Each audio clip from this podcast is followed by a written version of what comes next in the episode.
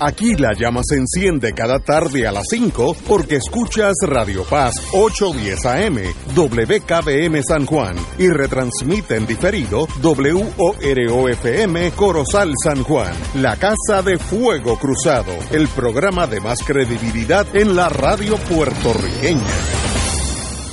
Esta emisora y sus anunciantes no se solidarizan necesariamente con las expresiones que escucharán en el siguiente programa. Son las 5 de la tarde, hora de escuchar Fuego Cruzado, el programa de más credibilidad en la radio puertorriqueña, en las voces de Ignacio Rivera y sus panelistas invitados con su discusión política dinámica e incisiva de los acontecimientos más importantes del momento. Fuego Cruzado comienza ahora.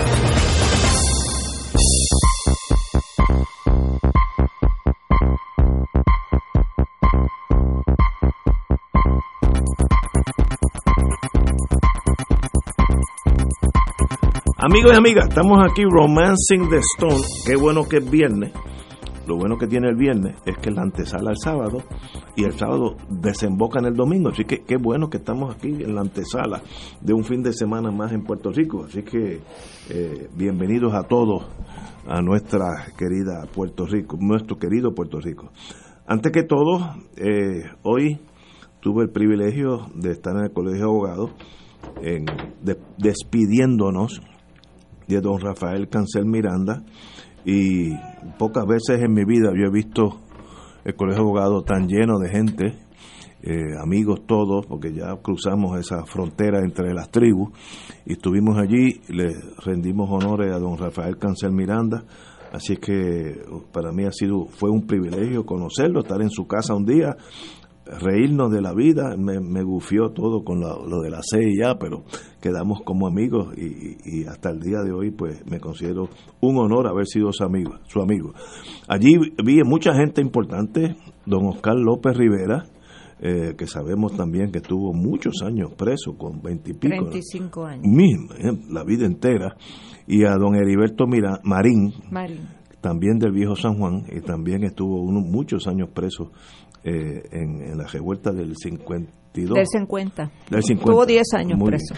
Eh, Pero tenía una sentencia de como de 80 años sí, encima ochenta en y la pico, sí, costilla. ochenta y pico.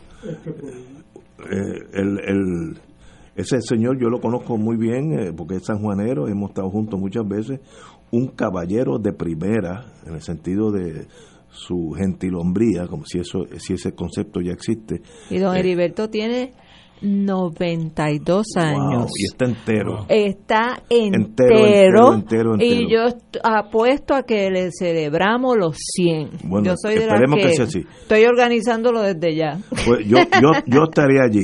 Eh, también vi en el mundo político lo- la, la, la jerarquía mayor de Estaba Noel Colón Martínez, que también Noel. 92 años. 92, ¿no? y que también tiene la mente como don Heriberto en excelentes condiciones. Vía de- del, del PIB, vía Juan Dalmao, María de Lourdes Santiago. Santiago, para no mezclarla con nuestra, María de Lourdes Guzmán, María de Lourdes Santiago, Denis Márquez y también al amigo Jacobo Morales, que espero traerlo por aquí en, en- en la- los días siguientes, porque es un personaje. También la, vi a la señora alcaldesa de San Juan allí, eh, rindió honores también a don Rafael Cancel Miranda.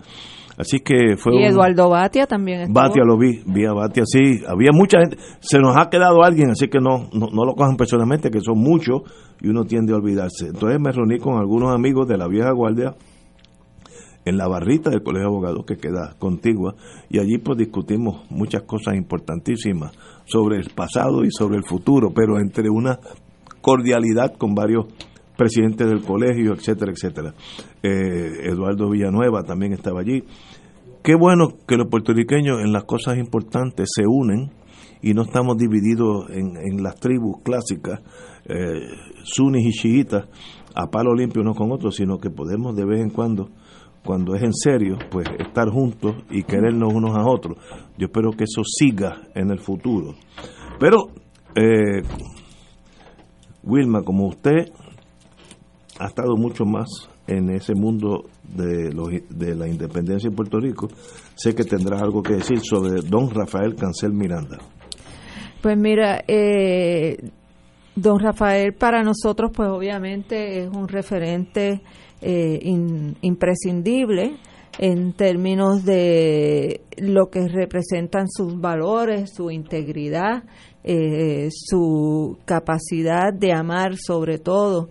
Yo diría que una de las cosas que en que coincidieron todos los que esta tarde tomaron la palabra allí es en esa capacidad que Rafaelito tuvo de amar a todo el mundo, eh, independentista, no independentista, eh, recordaron el, aquel famoso poema eh, dedicado a Bolívar que escribió Lloren Torres, de que hablaba de que Bolívar tenía eh, en, la, en el amor una flor, en la guerra una espada, y cuando iba a la guerra tiraba la flor, y cuando iba al amor eh, sacaba la espada.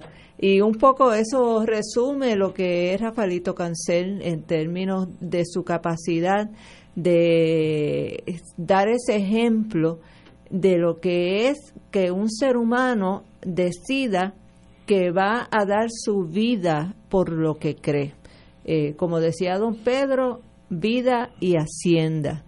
Y Rafaelito vivió con esos principios de ese nacionalismo íntegro eh, que promulgaba don Pedro Albizu Campos y murió sin hacerle una genuflexión nunca a ningún enemigo, a nadie que trató de abusar de él. Mira que fue objeto eh, y fue seleccionado dentro del sistema carcelario por venir ya con un historial de resistencia, porque él ya había eh, eh, servido cuatro años de cárcel por negarse a ir al servicio militar obligatorio. Y entonces ya él venía con un precedente de que era una persona eh, que oponía resistencia al poder del imperio. Así que, como cuenta tío Oscar en sus memorias, cuando llegó a la cárcel de, de Leavenworth en Kansas, que acababa de salir de seis años, están en Alcatraz eh, y, y, Oscar Collazo dice y que llegó con su salud mental íntegra y con su moral en alto, mientras que otros presos que llegaban de Alcatraz lo que venían era una ruina humana. Y cómo él tuvo esa capacidad de resistir, eh, llevándolo para Leavenworth lo provocaron, le metieron una paliza, este y, y esa fue la, vida de Rafaelito en la cárcel. Después se lo llevaron para, para Marion, que era otra de las... De, seguridad máxima. De seguridad máxima. Como estar en un campo de concentración. Y él se mantuvo íntegro eh, y en resistencia y salió lleno de amor, que es una cosa de los nacionalistas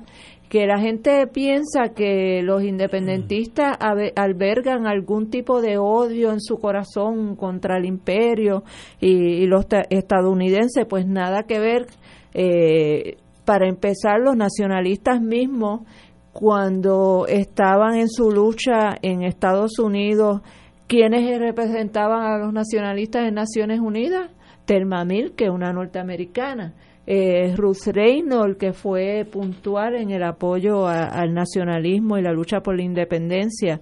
Y con ese mismo amor salieron ellos de la cárcel sin odio ni discrimen contra nadie por su origen nacional. Siempre lo dijeron, nosotros no tenemos una guerra contra el pueblo de Estados Unidos, nuestra guerra es contra el imperio, el gobierno que nos coloniza. Eh, y, y me parece que si algo los puertorriqueños todos y los independentistas en particular debemos estar siempre conscientes es de que esto es una lucha de amor, esto no es una lucha de odio contra nadie, esto es una lucha por nuestra liberación y, y una lucha por la justicia social de todos los puertorriqueños y las puertorriqueñas. Compañero. Bueno, primero buenas tardes eh, a Ignacio. Compañero Ortiz Daliot. Y a todos los radioescuchas que nos escuchan en estas dos horas. Yo no conocí, yo no tuve el placer de conocer a, don Rafael, pero lo que dicen los compañeros como tú y como Vilma y, otros compañeros que he, escuchado mucho hablar de él y he leído, eh, aparte de ser un hombre amoroso, como describe Vilma, tiene que haber sido un hombre bien valiente para todas las cosas mm. que hizo, ¿no? Que muchos lo dicen y no se atreven a hacerlo. Así que le tengo un gran respeto por eso. Eh, a él y a los, y a los otros compañeros que lo acompañaron eh, a Washington en aquella época, que ya no están con nosotros, a todos ellos, pero a don Rafael en particular, porque es el que acaba de fenecer, que, que en paz descanse y que la lucha tiene que seguir porque Puerto Rico se tiene que descolonizar de alguna manera u otra. en eso yo creo que estamos los tres de acuerdo. Eh, yo lo, que lo que admiré y admiro de él es la valentía que tuvo de enfrentarse a situaciones al principio suicidas, porque ellos no sabían que iban a salir vivos del Congreso. Eh, ellos sacaron. Sí, ellos sacaron un, viaje de one way, porque no, no había. Sobrevivieron por, porque el destino a veces es así. Y luego estar décadas presos en las condiciones más severas. Estados Unidos, como todas las naciones, tiene diferentes niveles de prisiones y se, si te mandan a la maximum security, la vida es bien difícil. Está hecha para matarle el espíritu a, a, las personas más malas del mundo. Te entran por una puerta y cuando te salen por la otra salen unos ovejitas porque el sistema te destruye. Y él salió con el mismo espíritu. Tuvo la valentía o los osadez, no sé, que nos invitó a gente no solamente de izquierda, sino había uno que otro troglodita de derecha, entre ellos yo, a su casa, allá en Cabo Rojo, por allá abajo. Tuvimos un día haciendo chistes, vacilando, recordando los anécdotas cuando la, el FBI iba a entrevistarle sobre cosas que él no sabía absolutamente nada. Y si hubiera sabido tampoco le hubiera dicho nada, pero estuvimos en un ambiente tan de amigos que me impresionó por esa bondad que tiene en su alma y uno lo percibe. Eh, eh, esa persona estuvo lleno de amor al semejante, sobre todo a nosotros los puertorriqueños. Y eso pues me impresionó porque yo nunca he tenido, eh, una única vez en mi vida donde yo he tropezado con ese tipo de personas que llevó décadas de prisión por su ideal independentista y tiene la fortaleza o la seguridad emocional de invitarnos un día allí a hablar de la derecha, de lo que era la CIA, que si él envía, todas esas cosas, y lo hizo como si hubiera estado un, siendo un maestro en escuela superior hablando con sus estudiantes. Y eso requiere un ser humano especial que no se da mucho en el mundo entero. Así que para mí ha sido, fue un privilegio conocerlo y, y Puerto Rico necesita más personas hombres o mujeres con ese tipo de valentía, para lo que usted decida hacer. Pero si no tiene esa tenacidad, eh, de verdad, pues eh, Puerto Rico se le da mucho más difícil el, el camino que tome este pueblo eventualmente. Bueno, pues señores, que en paz descanse don Rafael Cancel Miranda. Y, y, pues nada, para cuestión de información, mañana a las 8 de la mañana sale la caravana rumbo a Mayagüez. Sale de servicios funerarios eh, católicos en la calle San Jorge creo que 109, creo que queda con la marginal de la Valdoriotti. Eh, así que los que quieran unirse a la caravana y van a hacer parada en Montelledra y más adelante eh, hasta llegar a Mayagüez, donde se va a, estar eh, eh, depositado en Casa Grande. El entierro como tal es el domingo, pues mañana por la noche hay una misa en la catedral, en la iglesia de, de Mayagüez, la Candelaria, mm. que la va a oficiar el obispo Álvaro Corrada del mm. Río hermano de don Baltasar Corrada de Río, pero que tiene otra visión de la vida. Este y el domingo entonces va a ser eh, como tal el, el entierro, lo vamos a sembrar, como dicen los venezolanos.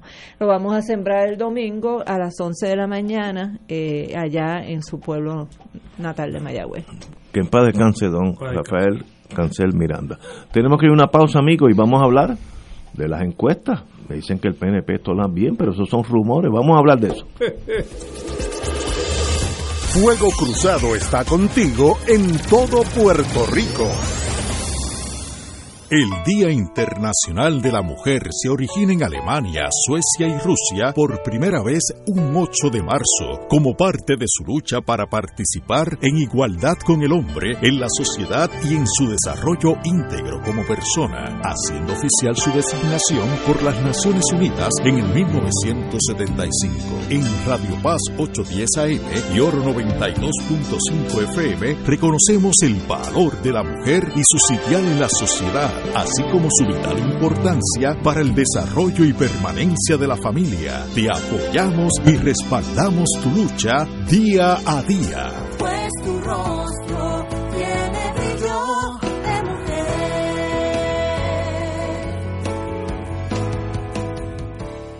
Radio Paz te ofrece el mejor motivo para levantarte temprano y disfrutar el comienzo de un nuevo día de lunes a viernes con Enrique Liboy y Radio Paz en la mañana. La dosis perfecta de noticias, deportes y éxitos musicales de todos los tiempos, humor y curiosidades, calendario de actividades y tus peticiones musicales por el 787-300-4982. Conéctate con el 810 AM de lunes a viernes con Enrique Liboy y Radio Paz en la mañana. Te invitamos todos los domingos a la una de la tarde por Radio Paz 810 AM y los sábados a las 7 de la mañana por Oro 92.5 Cuidando la Creación con la hermana Lisi y sus colaboradores. Entrevista, mensajes educativos y dándole voz a grupos que ayudan a cuidar la creación en el mundo. Recuerda por Radio Paz 810 AM, una de la tarde, domingo, sábado por Oro 92.5 FM a las 7 de la mañana. Cada sábado de 9 a 11 de la mañana tendrás un encuentro con De Frente con la Verdad, donde se discuten asuntos que tocan de cerca la actualidad en todas sus perspectivas, las historias que afectan a tu diario vivir, estos y otros temas analizados desde el punto de vista evangélico. De Frente con la Verdad, todos los sábados de 9 a 11 de la mañana por Radio Paz 810. Y ahora continúa Fuego Cruzado.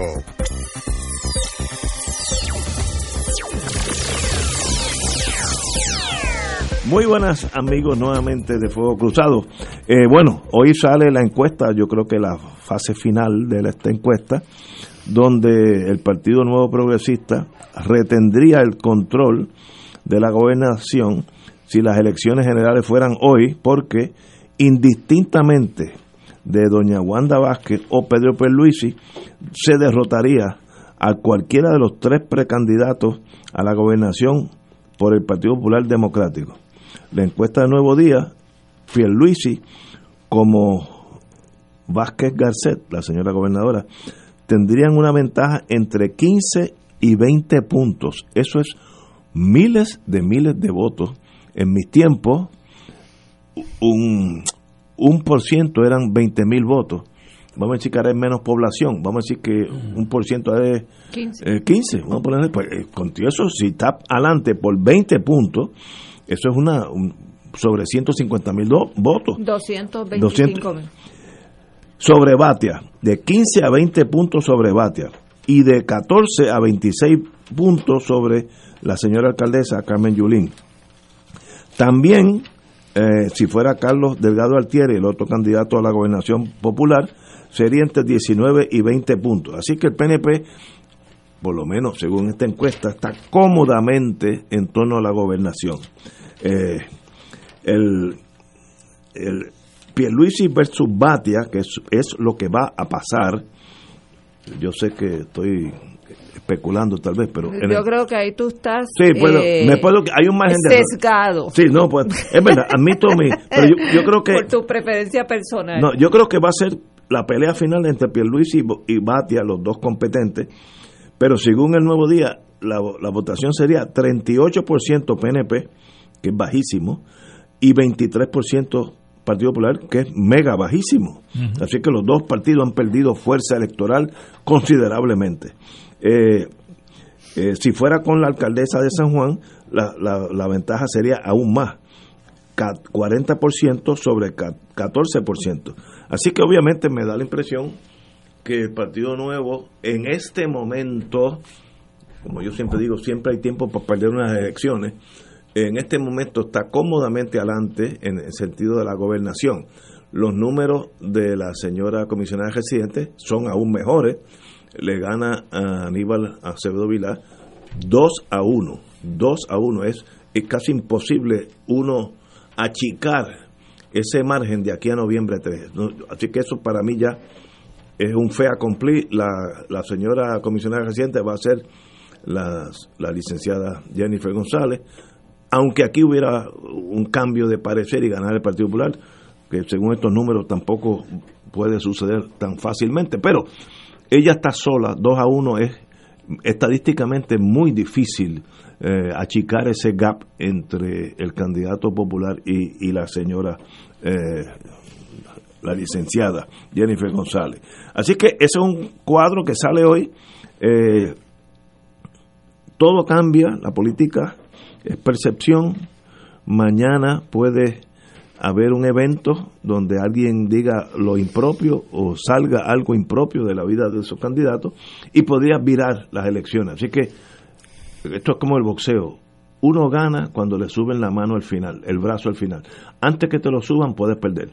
Así que son números muy alentadores al PNP, pero la victoria es noviembre 3, no es hoy.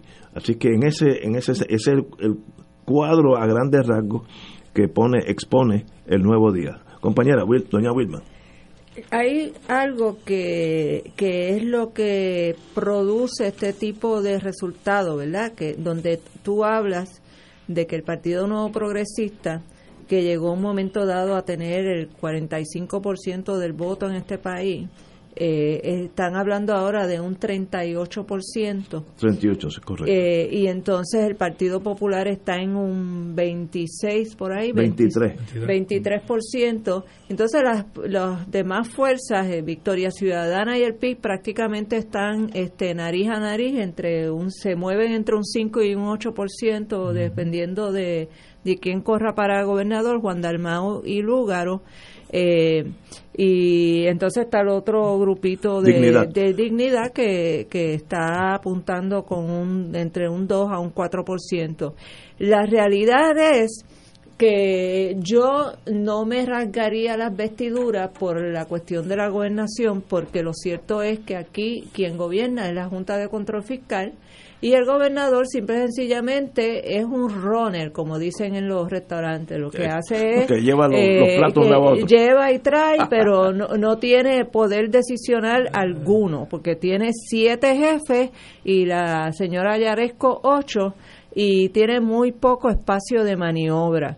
Eh, yo creo que aquí las fuerzas políticas de minoría lo que tienen que hacer es enfocarse en la legislatura. Y aquí entonces aprovecho para señalar la anomalía de la forma en que estamos representados en la legislatura.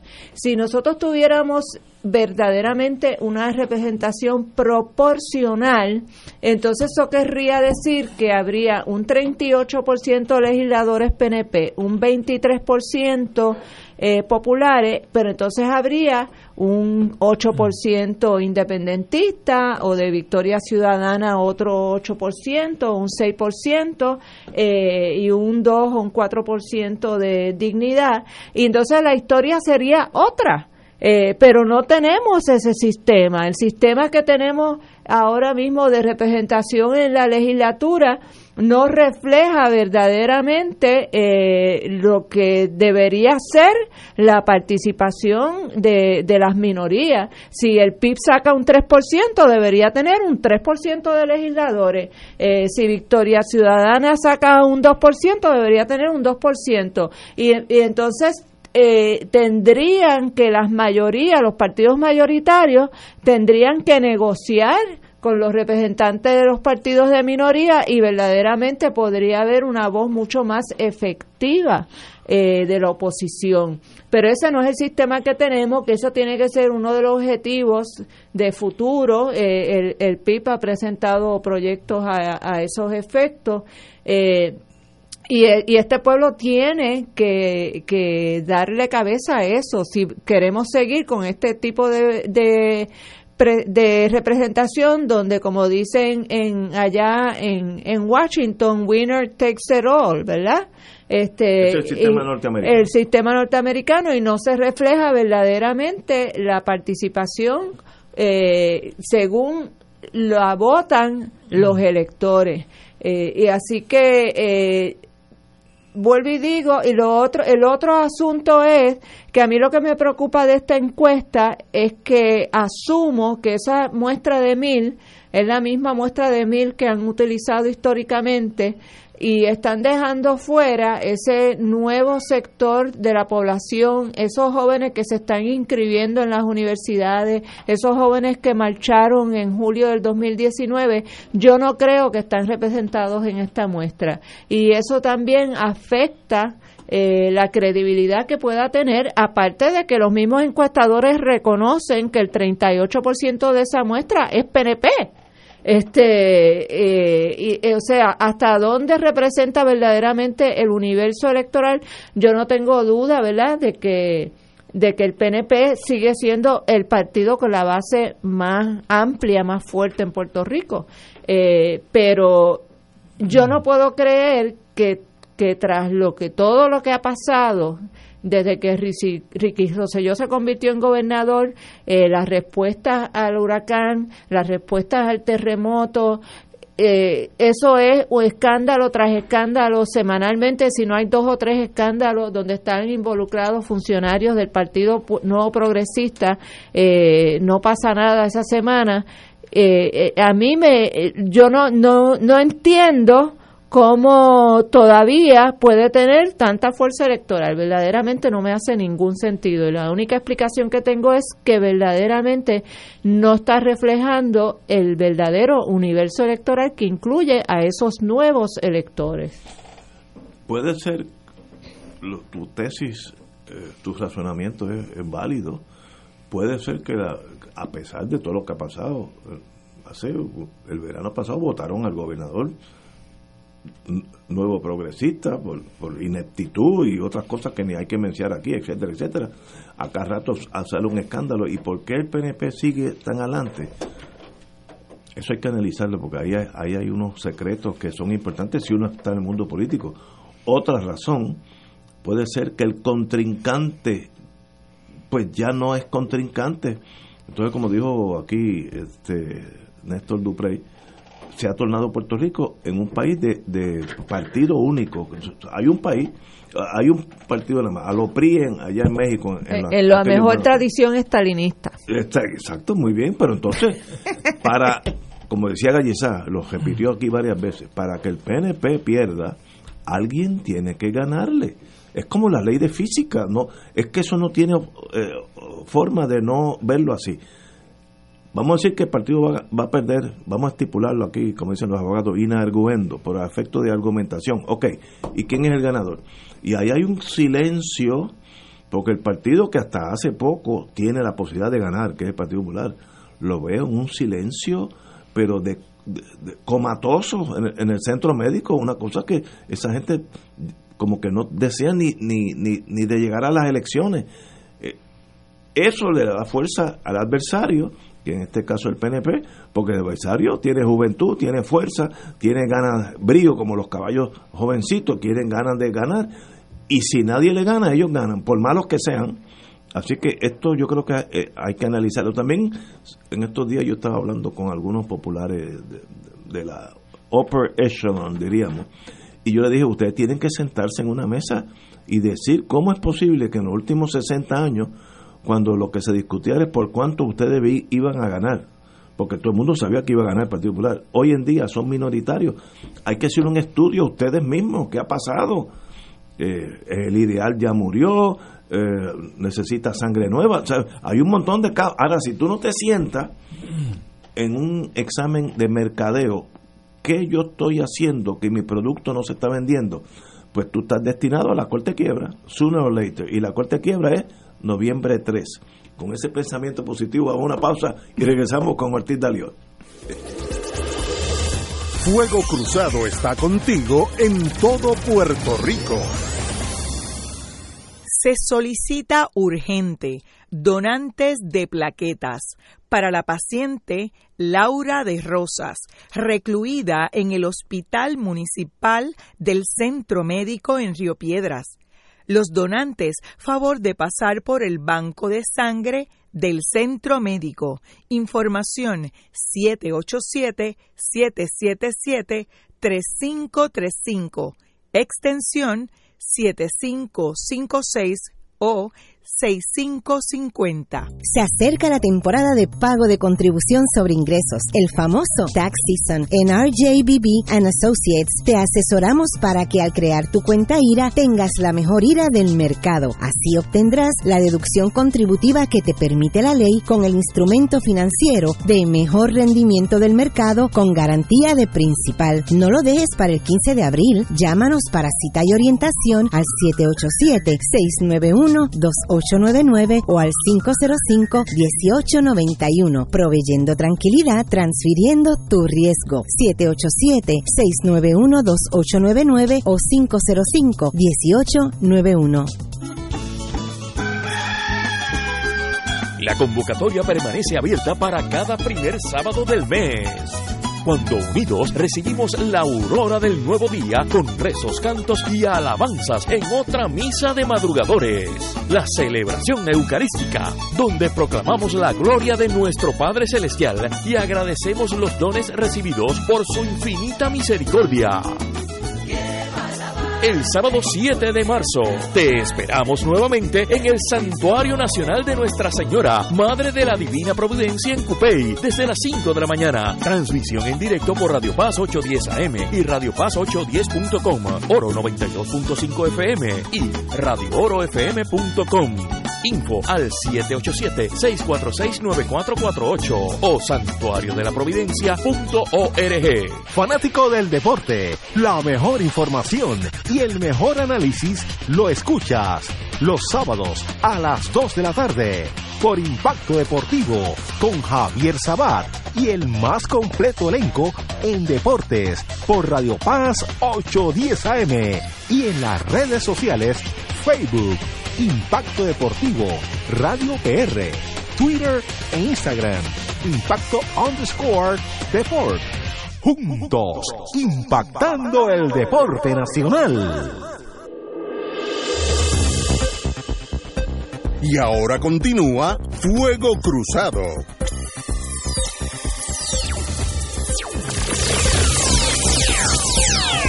Regresamos, amigos y amigas. Estamos analizando los números de la encuesta del nuevo día. Eh, que yo tengo otras fuentes que más o menos concuerdan con esos números. Así que esto no es un tiro en la noche, así que hay que ponerle atención y, mirar los números con seriedad del bando que, que usted quiera. Y esto no quiere decir que ya la elección se produjo. La elección es el noviembre 3, de 8 a 3 de la tarde. Así que hasta ese momento cualquiera puede ganar y cualquiera puede perder. Así que cuidado con abrir la botella de champán antes de, antes de tiempo. Así, manténganla fría, pero aguántenla hasta, hasta noviembre 3. Don Yello Ortiz Daliot. Eh, gracias, Ignacio. Mira, Ignacio, varios, varios, varios comentarios. Uno, e, esto es como el. Tú sabes que las grandes ligas, todas las primaveras tienen el Spring Training. Sí, así que. De la Liga de las Toronjas, eh, le dicen en Florida.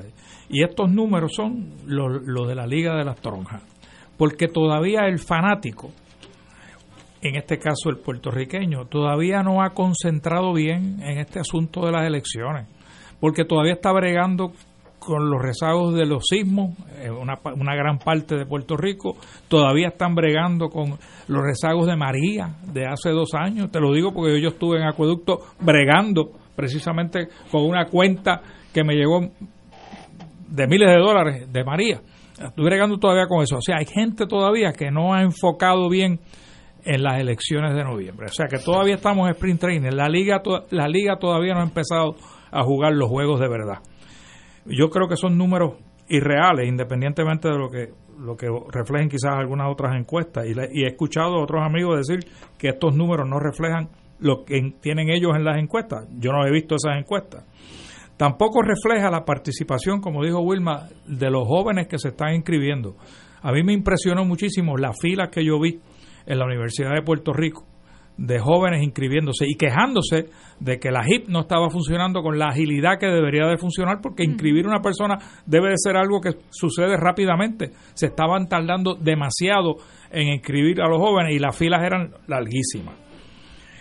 Y mira, congelación al Partido Popular, del PNP, como tú dices, el PNP es el favorito.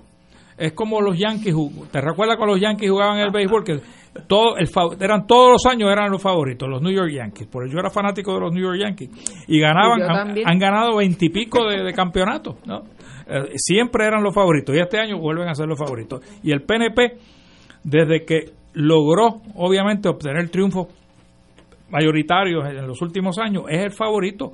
La gran, yo creo que la mayoría de los puertorriqueños quizás tienen algún sentimiento hacia la estadidad.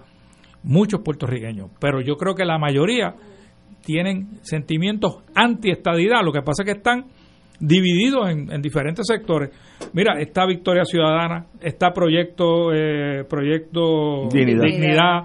está el PIB, y entonces el mismo los independentistas están divididos en varias organizaciones, no necesariamente políticas. Por ejemplo, Vilma pertenece a una organización independentista que no es el PIB y hay así hay otras también.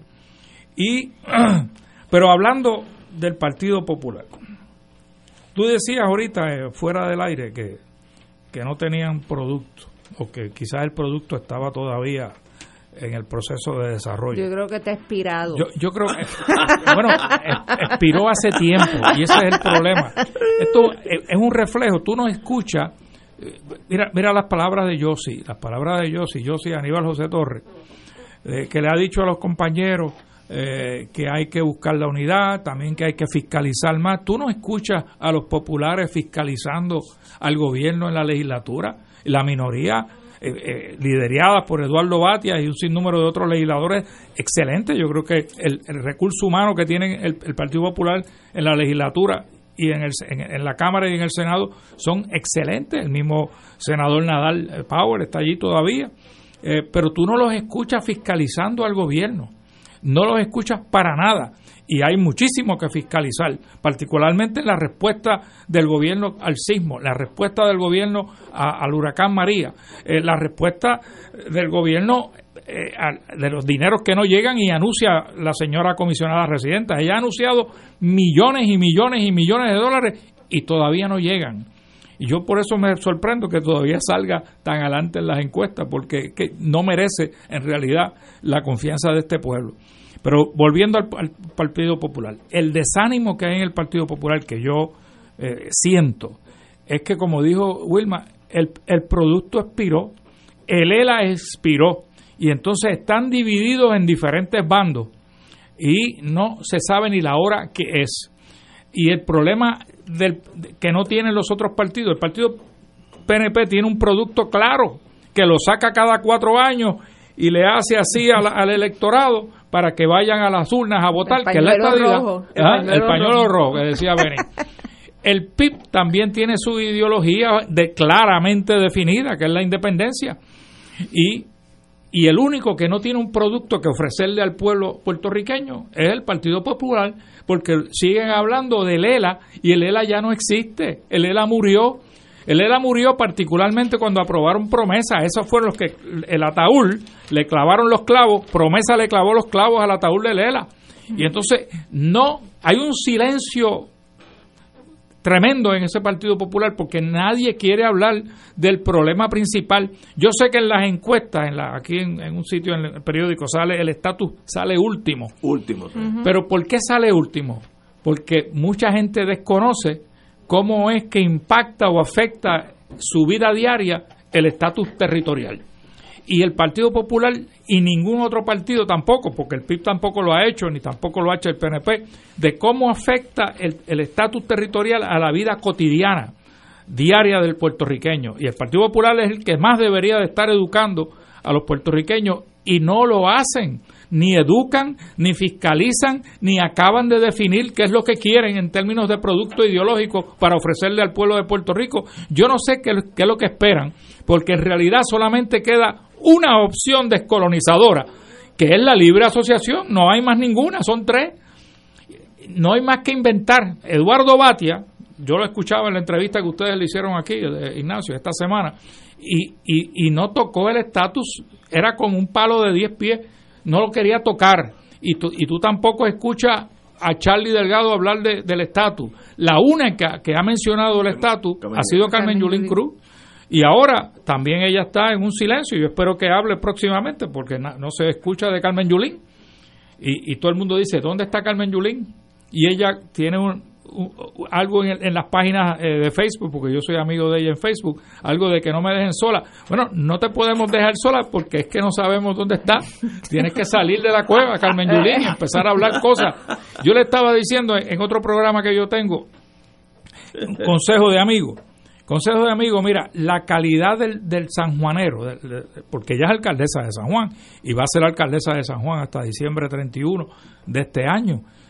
Todavía le queda tiempo hasta junio de por lo menos bachear las calles de San Juan, que son un desastre. Pero si tú bacheas, y eso no cuesta tanto, no es lo mismo que asfaltar. Yo sé que el asfalto es caro y el, y el municipio quizás no tenga el dinero para asfaltar todas las calles de San Juan, pero sí hay un dinerito para bachear y por lo menos balancear los rotos para que la gente se sienta que, que, que lo están atendiendo, porque hay un grito de todo, un grito de los sanjuaneros de que arreglen las calles, es general.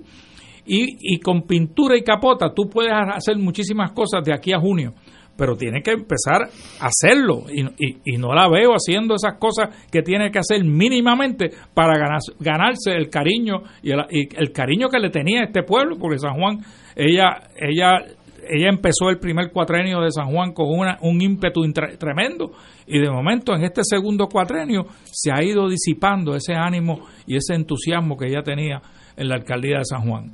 Y si quiere ser gobernadora, y a mí me encantaría que fuera gobernadora, tiene que empezar a dejarse ver y a explicar las cosas que no puede hacer y las cosas que sí puede hacer y, que se vea y que el sanjuanero y la gente que viene a visitar a San Juan vean que está mejorando la calidad de vida del sanjuanero. Y eso podría abrirle una brecha a Carmen Yulín Cruz, que la veo muy rezagada en las encuestas, eh, Ignacio. Yo, yo ayer yo estaba aquí con los compañeros de los jueves y me vino la misma duda. ¿Por qué Bayamón, cuando uno va a Bayamón, uno nota que es un municipio con los problemas de la pobreza de todo Puerto Rico, pero está da la apariencia de estar mejor cuidado? Y yo sé que San Juan es el doble o el triple de Bayamón en torno a presupuesto, etcétera, pero Bayamón funciona y está al lado, no, no estamos hablando de adjunta, está literalmente colindante. Pues uno tiene, tiene que ser como los japoneses, yo me copiaría lo bueno. ¿Qué, ¿Qué está haciendo el alcalde de Bayamón que se puede implementar en San Juan? Yo no tengo la menor idea, pero que yo no soy alcalde. Si fuera alcalde, yo yo mando mi- mi- mis espías a Bayamón, porque algo, Mira. algo pasa allí que no está pasando acá. Bachear, para explicar lo que quiere decir bachear, porque quizás uno lo dice y la gente no lo sabe lo que es. Bachear es simplemente llenar los rotos con Eh. brea, nada más, no tiene que y pasarle el rolito ese que, que- que es un troc, Un cilindro. un cilindro y ya. Hay, y- hay que ver, ¿verdad? Porque, yo, yo escuchaba al amigo Charlie Hernández, que es su representante, su abogado y su portavoz. Yo lo he escuchado en entrevistas decir que los rotos y los potholes, como le dicen en inglés, son en las avenidas estatales. Eso no es cierto. No son en las avenidas estatales. No es. Yo vivo en San Juan. Yo camino San Juan. Por las calles de San Juan están destrozadas. Todas las calles de San Juan. Así que si se ponen a bachear, el imagen va a cambiar inmediatamente porque la gente ve que se está haciendo las cosas pequeñas que afectan la calidad de vida del ser humano y del sanjuanero. Sí. Eh, antes que nada, quiero darle un saludo a Juan Antonio Rivera Lebrón y su esposa que están escuchando Fuego Cruzado fielmente. Esa es la pareja que conociste en el La- exacto, esa misma. Así que un saludo cariñoso a ellos. Vamos a una pausa y continuamos con la compañera. Vamos a una pausa, amigos. Fuego Cruzado está contigo en todo Puerto Rico. ¿Sabías que existen cooperativas de trabajo, agrícola, vivienda, transporte, supermercados, farmacias, comunales, juveniles, entre otras? Para conocer más acerca de los beneficios y servicios del cooperativismo, sintoniza el programa radial de la Liga de Cooperativas de Puerto Rico, Cooperativismo por Puerto Rico, todos los martes a las 4 de la tarde por aquí por Radio Paz 810 AM. Recientemente se dio a conocer el mensaje del Papa Francisco referente a la Jornada Mundial de las Comunicaciones Sociales a llevarse a cabo el próximo 24 de mayo, solemnidad de la Ascensión del Señor. El Santo Padre reflexionó sobre la narración e importancia de las historias en la vida de los hombres, destacando que la jornada se desarrollará bajo el tema para que puedas contar y grabar en la memoria. La vida se hace historia, como destacó su santidad, necesitamos respirar la verdad de las buenas historias, historias que construyan, no que destruyan. Caminemos con paso firme hacia el éxito de esta jornada el 24 de mayo. Fuego Cruzado, el programa de más credibilidad en la radio puertorriqueña, es ahora la tribuna abierta de análisis noticioso, con diversas perspectivas que exploran el trasfondo de lo que acontece a diario y cómo nos afecta. Escucha Ignacio Rivera y sus panelistas invitados de lunes a viernes en Fuego Cruzado en transmisión diferida a las 10 de la noche por Oro 92.5 FM. Ante la posibilidad del inicio de una cadena de contagio con el coronavirus, el uso de medidas básicas de prevención serán de gran importancia para todos. Lave bien sus manos varias veces al día con agua y jabón durante unos dos minutos cada vez. Manténgase informado de fuentes oficiales médicas y de salud pública para no crear confusión. Protéjase del coronavirus y otras enfermedades transmisibles. Este mensaje es una aportación de servicio público de la Asociación Médica de Puerto Rico, Clínica Borinquen Medical Services y esta emisora. Y ahora continúa Fuego Cruzado. Vamos a hablar de prioridades según la encuesta del Nuevo Día. ¿Qué los puertorriqueños piensan que es lo más importante en sus vidas? Yo creo que eso es importante porque hay que oír al pueblo para entonces uno, uno si es político, la ventaja que nosotros tres tenemos es que ninguno somos políticos, eh, pero si uno oye las prioridades, uno sabe por dónde el pueblo ¿Qué quiere el pueblo eh, prioritariamente que se le resuelva? Eh, vamos con eso, compañera Wilma. Sí, según la encuesta del Nuevo Día, los, eh, los temas de interés de la ciudadanía para ser incluidos en la campaña de los candidatos a gobernación son los siguientes. Crear empleos para toda la población y todos los sectores, rescatar los valores, fortalecer el turismo para atraer a más turistas, desarrollar planes para atacar el problema de la criminalidad, crear un sistema universal de salud accesible y equitativo para todos, proteger los recursos ambientales, reactivar la agricultura para atender el alto costo de los alimentos, presentar programas para la lucha contra el narcotráfico, crear nuevas viviendas bajo costo, proponer soluciones permanentes para mejorar el servicio de la Autoridad de Energía Eléctrica, mejorar los servicios públicos existentes, mejorar la educación pública, desarrollar planes para buscar opciones a la dependencia del petróleo para la producción de electricidad, desarrollar programas de incentivos gubernamentales para la creación de empresas, desarrollar planes económicos y reforma universitaria para la UPR, presentar un plan concreto de cómo trabajar con la deuda del país, desarrollar proyectos de transportación en masa y realizar una consulta del estatus político de la isla mediante un plebiscito que tenga el aval del Congreso de Estados Unidos. Esto está en orden de prioridades, ¿verdad? Desde un 83%, que es lo de creación de empleos para todos y todas, hasta un 75%, que es realizar la consulta de plebiscito. Eh, eh, para empezar, estábamos hablando en el turno anterior, eh, mencionaba Ortiz Salió, que no se le da, eh, no se le ha explicado al pueblo cómo está relacionado el estatus con la solución de los problemas, pues aquí podemos hacer una radiografía de cómo el estatus incide en prácticamente todas y cada uno de estos temas de interés de la ciudadanía. Por ejemplo, la creación de empleos para la población todos y todos los sectores. Para crear empleos hay que tener que hay que tener inversión económica. Hay que hay que eh, establecer eh, fábricas hay que establecer negocios eh, y casi todos los negocios dependen de financiamiento eh, y tienen que tener la capacidad de importar, de exportar. Y uno de los problemas que nosotros eh, enfrentamos como pueblo es el problema de las leyes de cabotaje. Las leyes de cabotaje son una camisa de fuerza en el sentido de que encarecen el valor eh, de todo lo, de la materia que se podría utilizar para las fábricas producir productos, de lo que podría exportar esa fábrica una vez trabajada la materia prima y producida el producto. O sea, eh, eh, y, tiene que ver también, por ejemplo, si bajamos al renglón de la agricultura y de los alimentos, pues obviamente eh, el utilizar los barcos de la Marina Mercante de Estados Unidos nos impone, nos casi nos triplica el valor de los alimentos.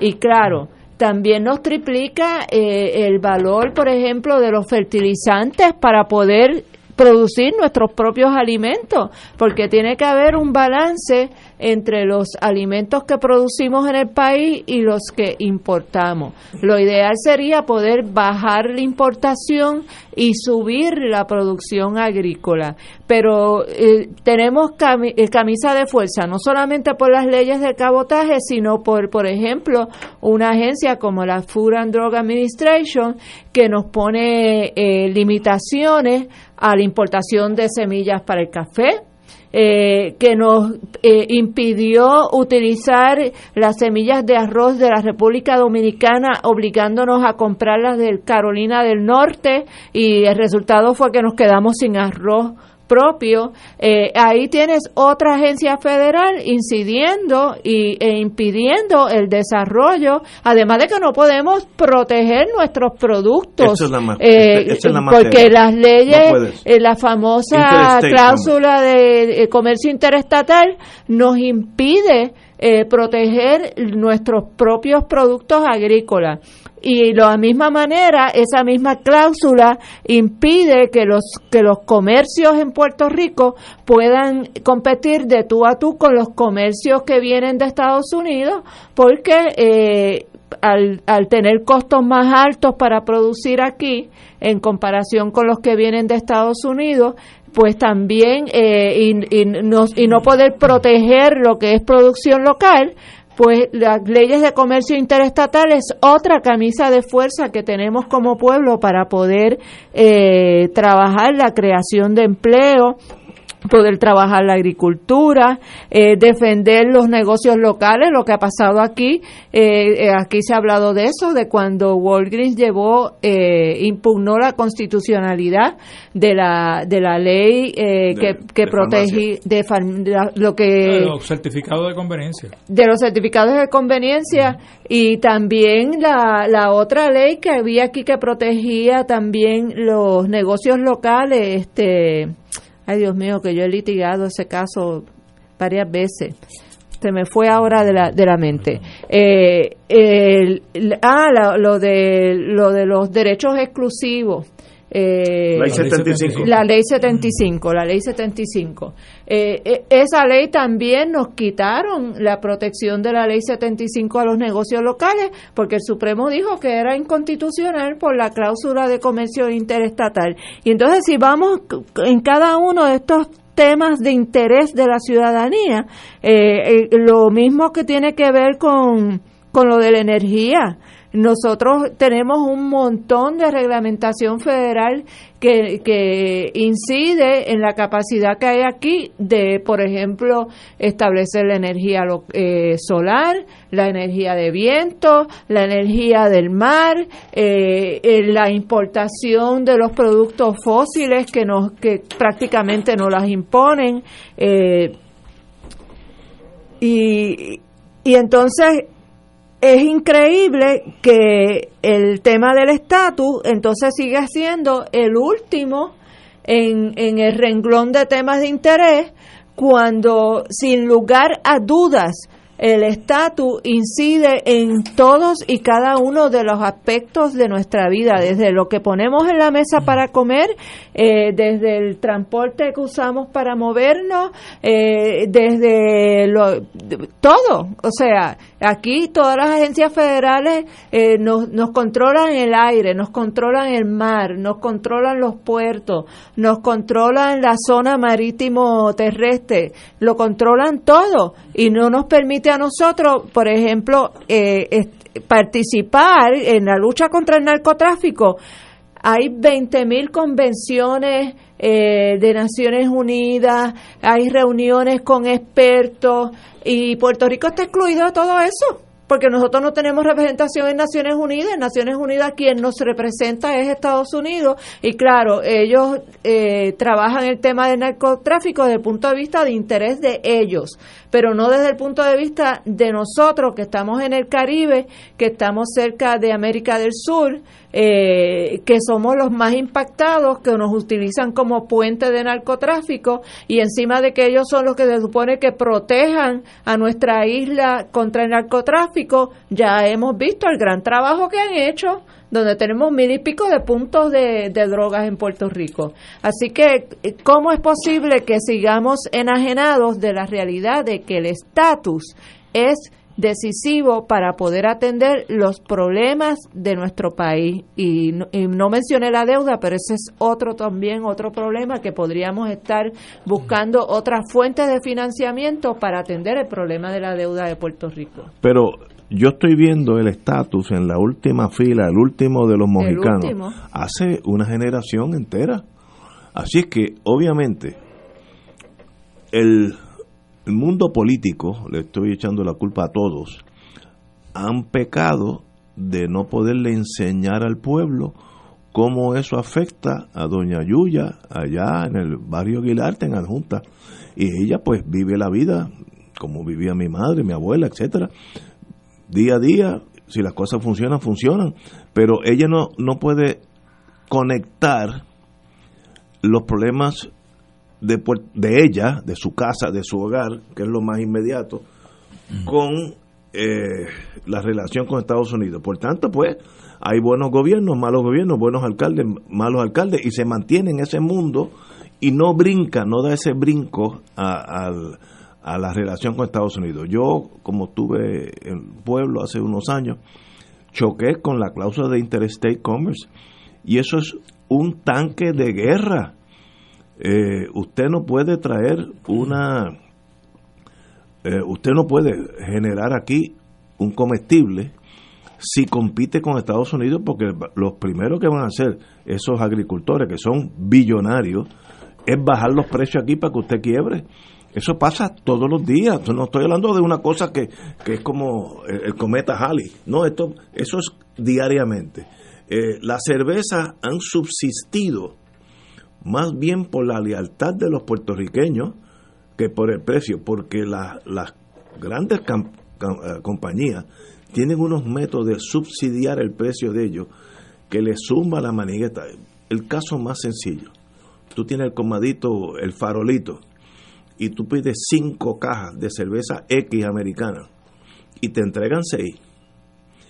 Esa sexta, que no te costó nada, te da más te da más beneficio a ti, el comado el farolito, que las otras cinco que tú tuviste que pagarlas. Y eso es así a nivel de supermercados también. Pedía 25 furgones, te entregaban 27 y te facturaban 25. Pues mire, un milagro que tengamos cervecería y eso es porque la maquinaria, digo, y en eso si eres norteamericano, pues es entendible.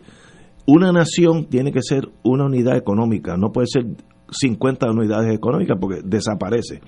Por tanto, ese Interstate Commerce Clause, la cláusula de comercio interestatal, lo que hace es que torna a la nación homogénea en el sentido económico. Si yo produzco toallas más baratas en West Virginia, el, el, estado de New Jersey no me los puede parar. Yo, pues yo vendo mis toallas más baratas en West Virginia, en New Jersey, y la planta de New Jersey quiebra pero a la larga se beneficia a la nación porque eres más y más productivo. El, problema de nosotros eh, es que hay un concepto, yo creo con, con, cierta validez, que nosotros no somos parte de ese de la, de la nación americana en el sentido de estadidad, porque no lo somos, y somos un territorio donde tenemos cero que decir sobre nada, por lo menos West Virginia o New Jersey tienen dos senadores, unos cuantos representantes, cuando la cosa se pone fea, esos senadores jalan para su lado. Yo lo viví cuando trabajé en Washington, de paso, con, con vivimos unos años allí, lo más interesante, que eh, las Fuerzas Armadas querían, de otro país, querían entrenar paracaidistas, y el senador de, ay, de Colorado decía, no, no, pues yo te lo apruebo, el de Ways and Means Committee, eh, no, no hay problema. 80 eh, millones, ok, ahora me los entrena en Colorado. Porque él tiene el poder, si no, no pasa. Y ese es ese give and take donde nosotros estamos enajenados, porque somos, es como cuando tú vas a un cine, tú te sientas y miras una película, cuando se termina la película te vas, tú nunca le hablas a la película ni intervienes con los actores, pero nosotros estamos, el territorio no tiene nada, nada que decir en Washington. Eh, por tanto, esa cláusula, si eres americano, la vas a hacer valer y nos perjudica a nosotros. La agricultura, según mi conocimiento por los años que tuve en ese mundo, solamente puede funcionar en aquellos renglones donde Estados Unidos no compita. Por ejemplo, cre- crecemos café. Sí, Estados Unidos no produce café, lo importa. Pues ahí podemos colarnos. Pero si tú vas a producir algo, manzana, no tienes chance. ¿Te acuerdas que cuando le dio, creo que fue Romero Barceló, con crecer arroz de aquí? Exacto. Eh, creo que fue, no De sé aquí si- se llama, sí, de aquí. pero- De aquí. No sé si fue Romero Barceló, pero uno de- hace ya un tiempito. Eh, nosotros tuvimos unas experiencias que la- los precios que nos daban las arroceras durante esa época era una era imposible vender de aquí. Eh, tú lo puedes hacer por patriota, pero no, no vas a hacerlo por comerciante.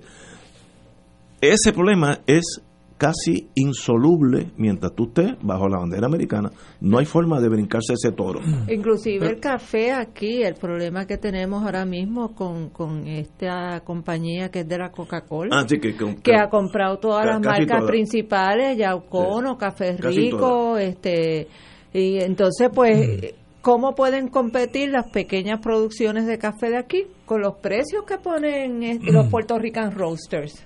Pero mira, Ignacio, lo de la cerveza, por ejemplo. Para, pa- para no interrumpirte, son las 6 de la tarde, tenemos que interrumpir. Venimos con Yello Ortiz Daliot. Fuego Cruzado está contigo en todo Puerto Rico.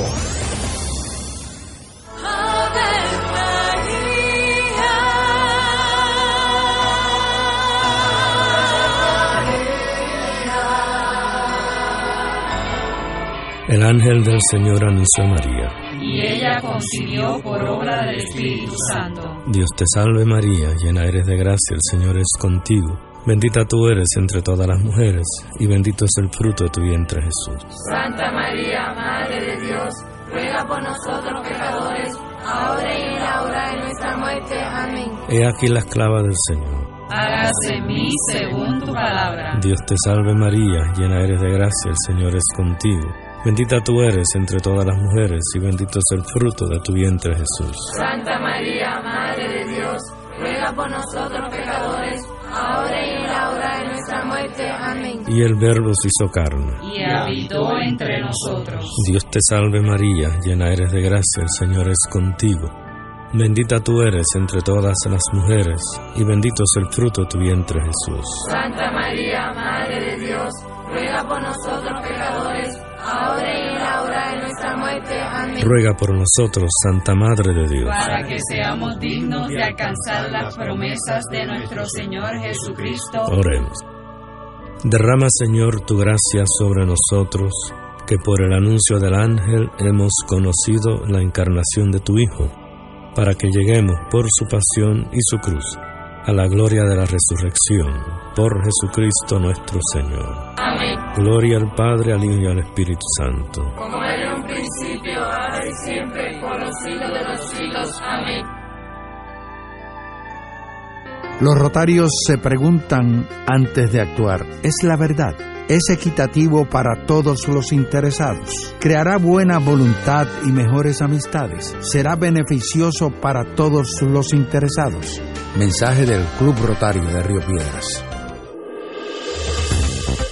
Aquí la llama se enciende cada tarde a las 5 porque escuchas Radio Paz 810 AM, WKBM San Juan y retransmite en diferido WOROFM Corozal San Juan, la Casa de Fuego Cruzado, el programa de más credibilidad en la radio puertorriqueña.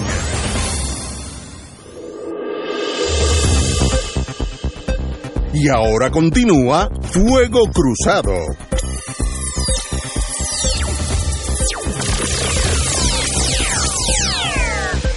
Regresamos, amigos y amigas, a Fuego Cruzado. Estamos hablando de la, de la realidad de la cláusula de comercio interestatal, cómo eso afecta a todo en Puerto Rico, que a su vez está ligado a nuestro estatus, pero ¿qué podrá hacer Puerto Rico si algo? Pues yo lo veo en torno al Interstate Commerce Clause, dificilísimo alterar esa relación. Y ellos. podemos hacer algunas cositas, Ignacio, como estaba explicando fuera del aire. En la cervecería, yo estaba en la legislatura cuando probamos eh, contributivo, le dimos unos breaks contributivos a la cervecera de Puerto Rico, que es la que produce medalla y, produce eh, la India, eh, en base a, volumen de venta, volumen de producción. Y, eso fue lo que salvó a, esa, a esa cervecera, porque la competencia con Coors Light y con Miller Light y con todas esas cervezas de, extranjeros es como tú dices, Ignacio, le dan cinco y le regalan dos cajas.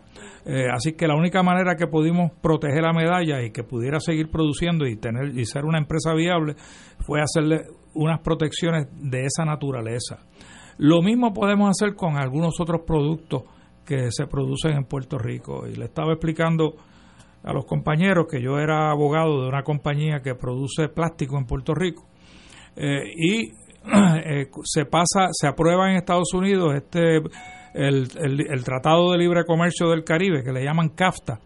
Eh, CAFTA fue muy generoso, Estados Unidos fue muy generoso en que introdujeran los productos extranjeros de esos países que estaban en ese tratado a Estados Unidos y no le y no le impusieron unos años límites. Tú podías desde el día uno empezar a traer todos esos productos a Estados Unidos. Sin embargo, al contrario, a reversa, los productos norteamericanos para que fluyeran hacia esos países del Centroamérica y del Caribe, que el Caribe era República Dominicana, pues le habían, el tratado le puso unos periodos de transición. Y en el caso de, los plásticos era de unos 20 años. Así que tú, si producías plásticos en Puerto Rico y querías llevar el plástico a República Dominicana o llevárselo a, otro país del CAFTA, tenías que esperar libre de arbitrio, tenías que esperar 20 años. Pero tú tienes que ser creativo para poder obviamente tratar de poner a tu, a tu, a tu cliente en una posición competitiva. ¿Qué hicimos? Pues una vez fuimos a la legislatura y pedimos que se reinstalara el arbitrio del plástico. Se reinstaló el arbitrio del plástico. Lo otro que hicimos fue imponer requisitos de calidad. Como le estaba explicando fuera del aire, si tú compras un tubo que vas a poner, eh, cables eléctricos en tu casa, usualmente el producto de mejor calidad tiene un sellito que dice UL. UL es una institución privada en los Estados Unidos que inspecciona productos que van a estar eh, en, el ámbito eléctrico. Y si tú tienes ese sellito, es una garantía de calidad del producto. El producto que inundan a Puerto Rico de los países aledaños a la isla, de la cuenca del Caribe y otros países, no traen usualmente ese sellito de calidad, son productos de menor calidad, son productos menos costosos y obviamente tratan de acaparar el mercado puertorriqueño a través de los beneficios que le dio Estados Unidos en el Tratado de Libre Comercio, tanto de NAFTA como de CAFTA, los dos. Así que pero si tú impones unos requisitos de calidad en términos del producto que se puede utilizar en Puerto Rico, pues tú limitas que te inunden el mercado y te hagan que tu compañía en Puerto Rico vaya a la quiebra. Así que hay maneras de hacerlo, pero hay que ser creativo y hay que tener buena voluntad en el gobierno.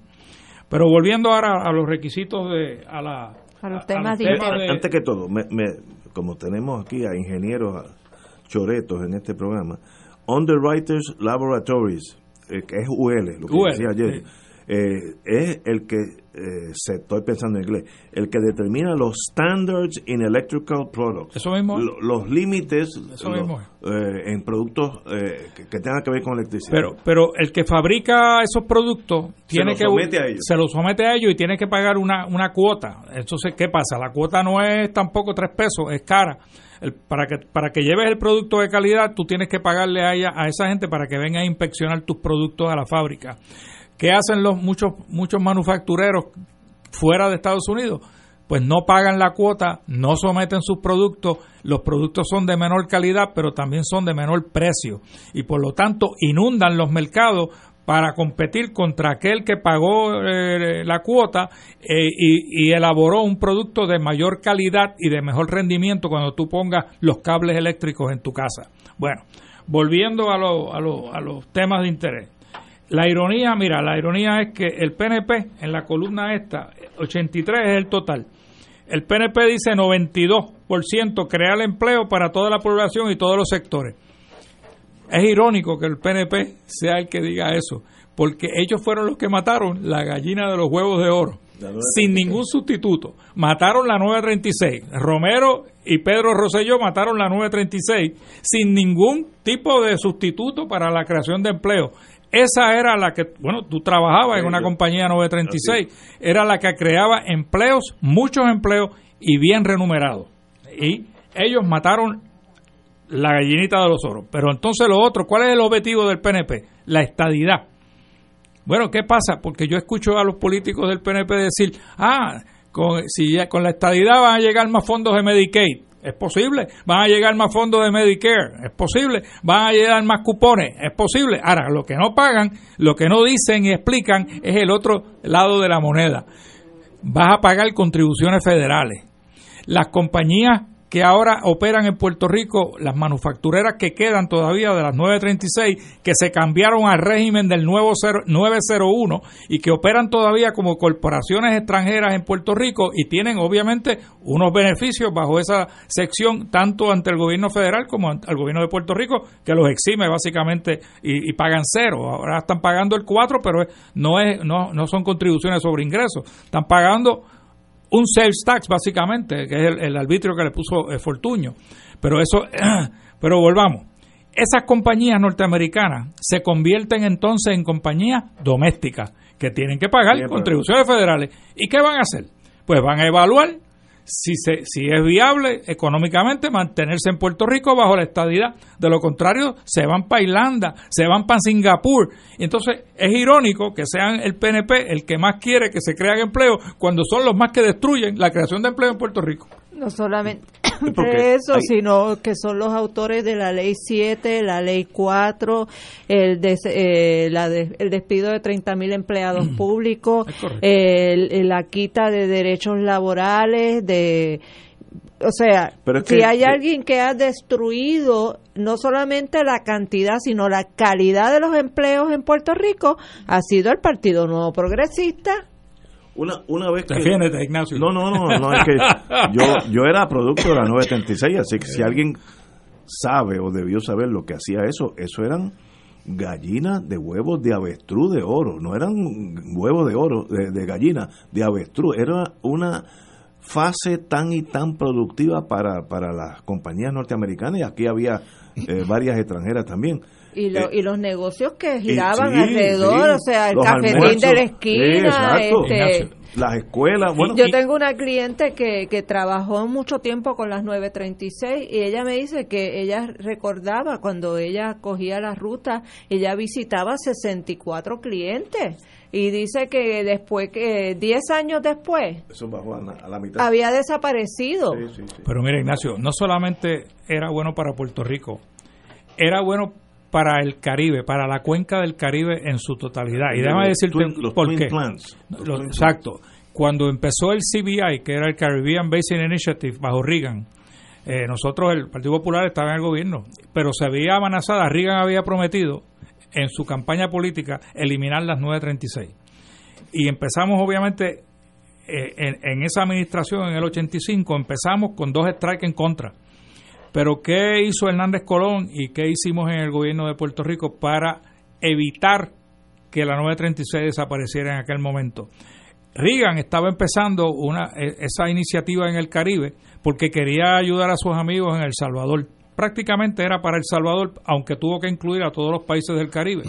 ¿Y qué hicimos? ¿Y qué hicimos Puerto Rico? Pues Puerto Rico se inventó lo de las plantas gemelas que era un, pro- era un proyecto, un programa de que se inventó Hernández Colón, la administración de Hernández Colón, donde nosotros compartíamos las ganancias que teníamos en la 936 con los países participantes de la cuenca del Caribe. Y eso convenció a Reagan de que de no quitar la 936 porque estaba ayudando su iniciativa. Esa era su política pública ayudar a esos países. Y por lo tanto nosotros nos hicimos partícipes de esa política pública y la 936 permaneció aquí y entonces ¿qué era el proyecto de las plantas gemelas? pues tú podías empezar a producir un producto en El Salvador y lo terminabas en Puerto Rico así que participaban todos de las ganancias de la 936, la creación de empleo en El Salvador, la creación de empleo en Puerto Rico.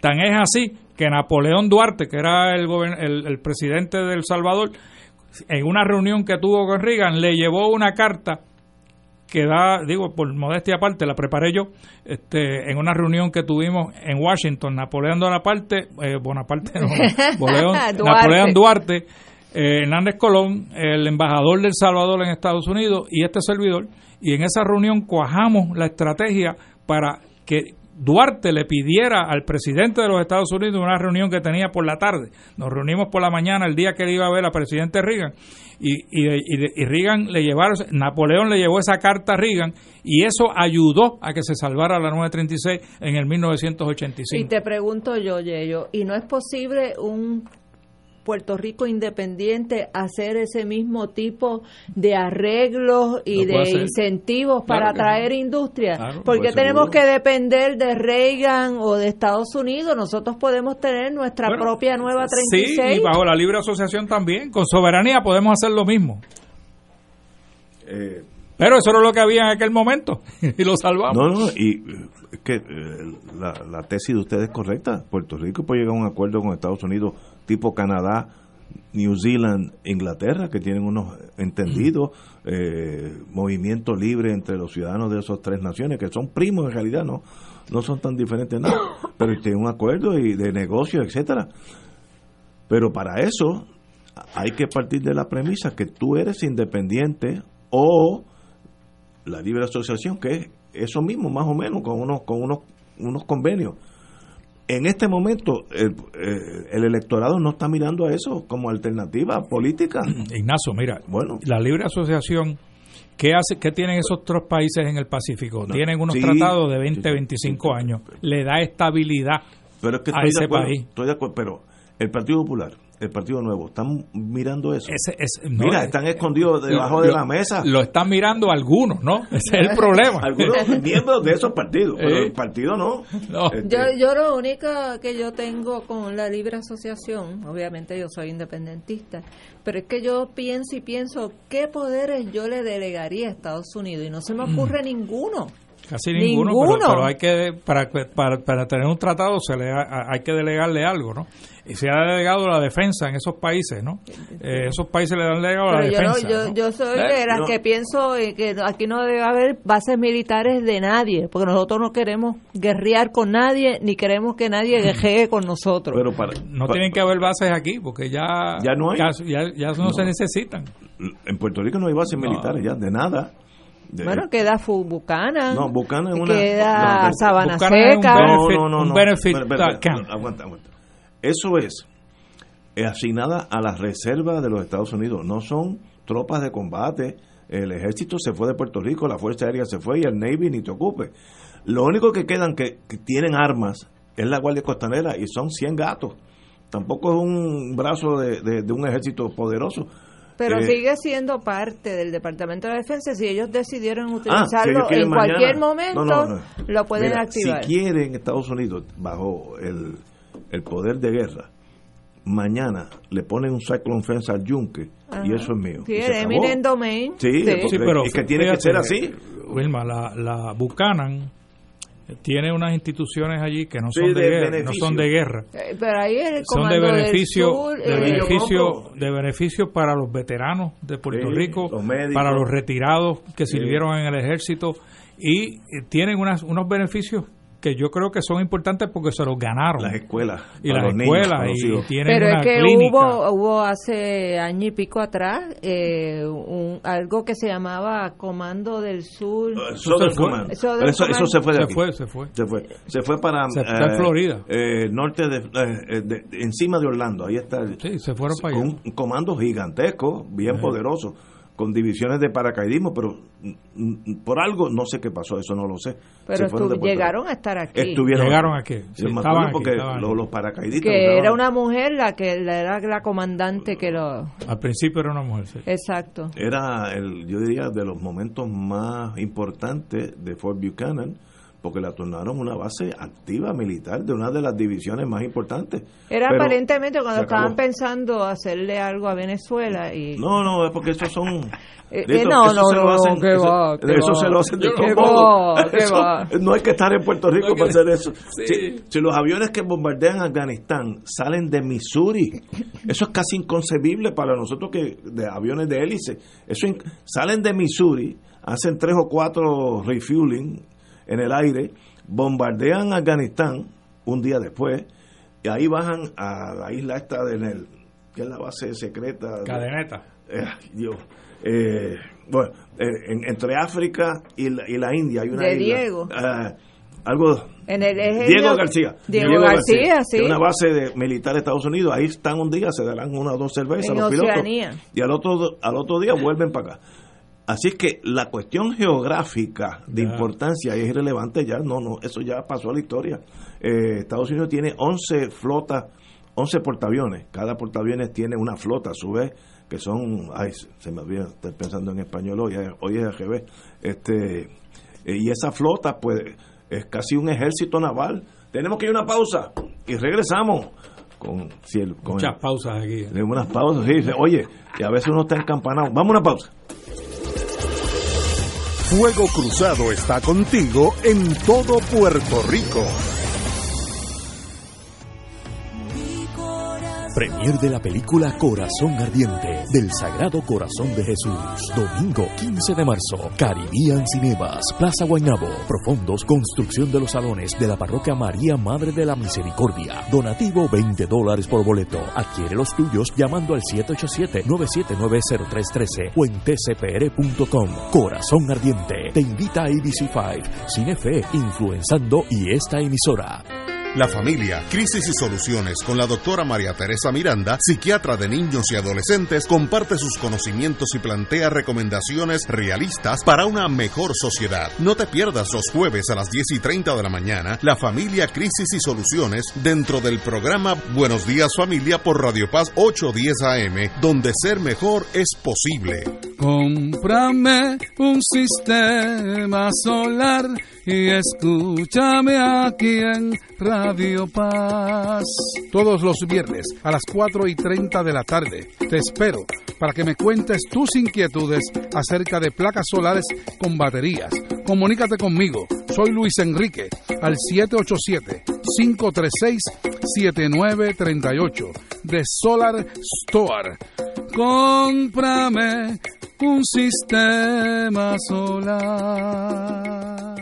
Fanático del deporte, la mejor información y el mejor análisis lo escuchas los sábados a las 2 de la tarde por Impacto Deportivo con Javier Sabat y el más completo elenco en deportes por Radio Paz 810 AM y en las redes sociales Facebook Impacto Deportivo Radio PR Twitter e Instagram Impacto underscore Deport juntos, impactando el deporte nacional. Y ahora continúa Fuego Cruzado.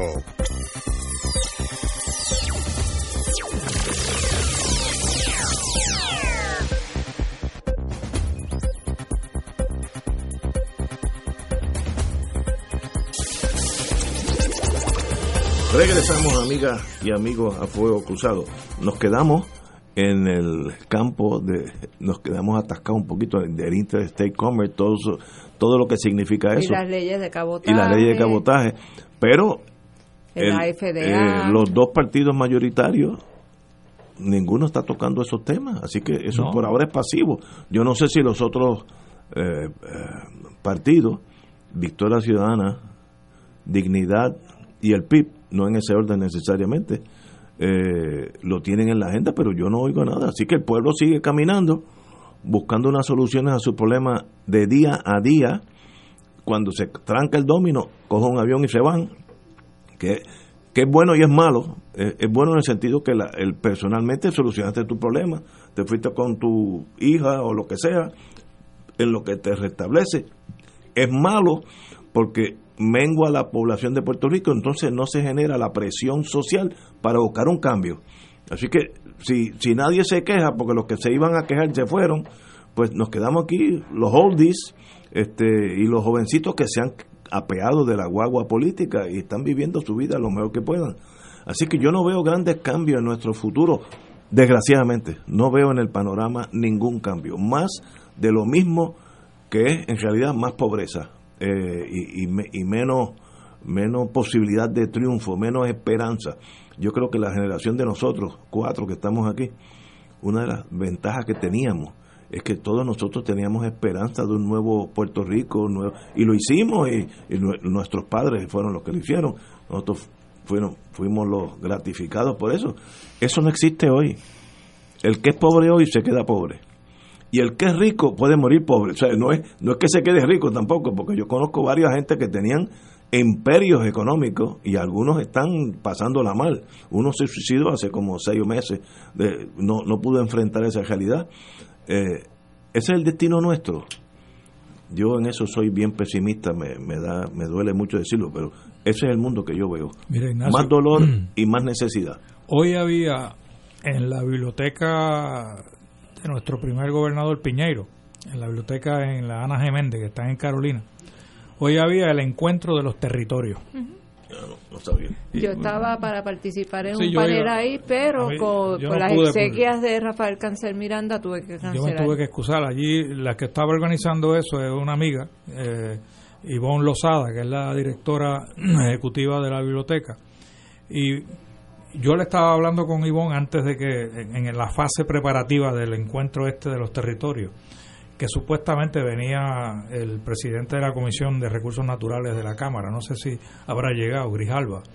Eh, y yo no tengo problema que los territorios se encuentren y hablen de sí mismos. A mí lo que me gustaría es que hablaran de cómo descolonizarse todos los territorios. ¿no? de claro. Todos los territorios, porque hablar de los problemas que tenemos, magnífico, pero los problemas se pueden resolver si nos descolonizamos todos juntos y vamos todos juntos al Congreso y le decimos, mira, ya estamos cansados de ser este territorio. Eh, está, estaba Guam, estaba Islas Marianas, estaba eh, eh, Islas Vírgenes, la señora Platker, que es la que representa a, Islas Vírgenes, y, ese, y es una buena iniciativa, pero hay que darle como, como otro matiz. ¿no? Eh, yo espero que la discusión que se haya dado en el día de hoy allí eh, engendre alguna iniciativa que lleve a la descolonización de todos los territorios. Yo, pero eso fue lo que se hizo en septiembre en Guam, que fue la conferencia que yo fui invitada y fui y di una ponencia porque ellos querían conocer cómo había sido el proceso de Puerto Rico. Y allí cada uno de los territorios trajo su experiencia y todos con el deseo y la aspiración de lograr la descolonización. Y ahí entonces es que se comparte la experiencia de las comisiones descolonizadoras que tienen, Guam tiene su comisión descolonizadora, eh, las... Eh, las islas, eh, la América, la Samoa América, Americana Samoa, sí. también te, tiene su opción, de, su comisión descolonizadora que la financia el Departamento de Interior. Eh, y donde están representadas las distintas opciones de descolonización y reciben los mismos fondos para el trabajo de educación a la población. Esa conferencia estuvo enfocada en eso, en los procesos de descolonización. Esta conferencia, pues, parece que es una reacción a aquella, posiblemente, posiblemente este, y, aparent, y por lo menos yo iba a participar en el panel de desarrollo constitucional en los territorios, pero claro, imagínate, ahí está Efraín Rivera, está Carlos Gorrín Peralta, así que mi ausencia no se iba a notar mucho en y ese creo que sentido. Cox Salomar venía también para la conferencia. Eh, sí. Yo, yo de los territorios el que yo menos encuentro entusiasmado para descolonizarse es Islas Vírgenes. Sí, Islas Vírgenes están contentos con su Sí, con sí. su estatus. De hecho, hay, allí hay un montón de, de iniciativas. Un en un momento dado hicieron un plebiscito y aquello era un revolú. Este, tengo un buen amigo de, de Islas Vírgenes eh, que trabajó conmigo cuando yo trabajaba en el Congreso en el 76. Él trabajaba con Ron de Lugo, que era que se educó en. Puerto Rico, ¿no? Y era de Islas Vírgenes, era el, el- el representante de, de Islas Vírgenes. Eh, pero allí yo creo que es el menos entusiasmo que he visto. Allí hay otro, allí hay otro problema. Ellos, tú sabes que ellos llevan cinco convenciones constituyentes eh, y Estados Unidos no les ha aceptado ninguna de las no todas han desembocado en presentar un proyecto de constitución, pero cuando ha desembocado, inclusive cuando han pedido un estatus como el Estado Libre Asociado, todas han sido rechazadas por Estados Unidos. Entonces ellos tienen el problema que ahora mismo la población eh, nativa de allí, entre comillas, ¿verdad? Porque el Caribe es todo una amalgama de culturas que implantadas e importadas, pero lo que serían los isla virginenses eh, nativos originales están en minoría ya. Ya hay más extranjeros que isla virginense. Y entonces ellos tienen una legislación donde ellos tratan de proteger a lo que ellos llaman los belongers. ¿Verdad? Son los, los, originales.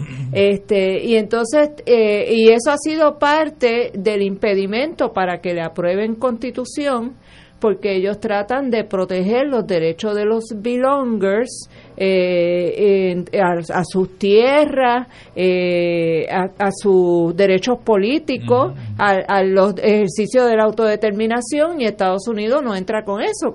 Es un poco parecido a lo que pasa con Samoa Americana, eh, donde ellos no han querido la, la ciudadanía, tú sabes que ellos son nacionales, no son, ciudadanos. un caso Exacto, eh. Eh, eh, no son ciudadanos y entonces llevaron un caso pero no fue el gobierno, fueron unos, unos, unos, individuos, pero la posición oficial del gobierno es en contra de la ciudadanía, porque porque ellos ahora mismo, por el tratado que ellos hicieron con Estados Unidos, ellos tienen el derecho a proteger sus tierras ancestrales. Y a que no tú no puedes llegar a American Samoa o tú un ciudadano de Estados Unidos a comprar tierras porque hay unas restricciones que tú tienes que pertenecer a algunas de las de las personas que, que tienen sus antepasados son de allí. Y entonces, si, si se convierten en ciudadanos americanos, entra, en juego eh, la, la, cláusula constitucional de igual protección de las leyes y, entonces un caso que lleve que eso es inconstitucional. Pierden el estatus especial que tienen. Exacto. Y entonces por eso es que no han querido ser ciudadanos de Estados Unidos.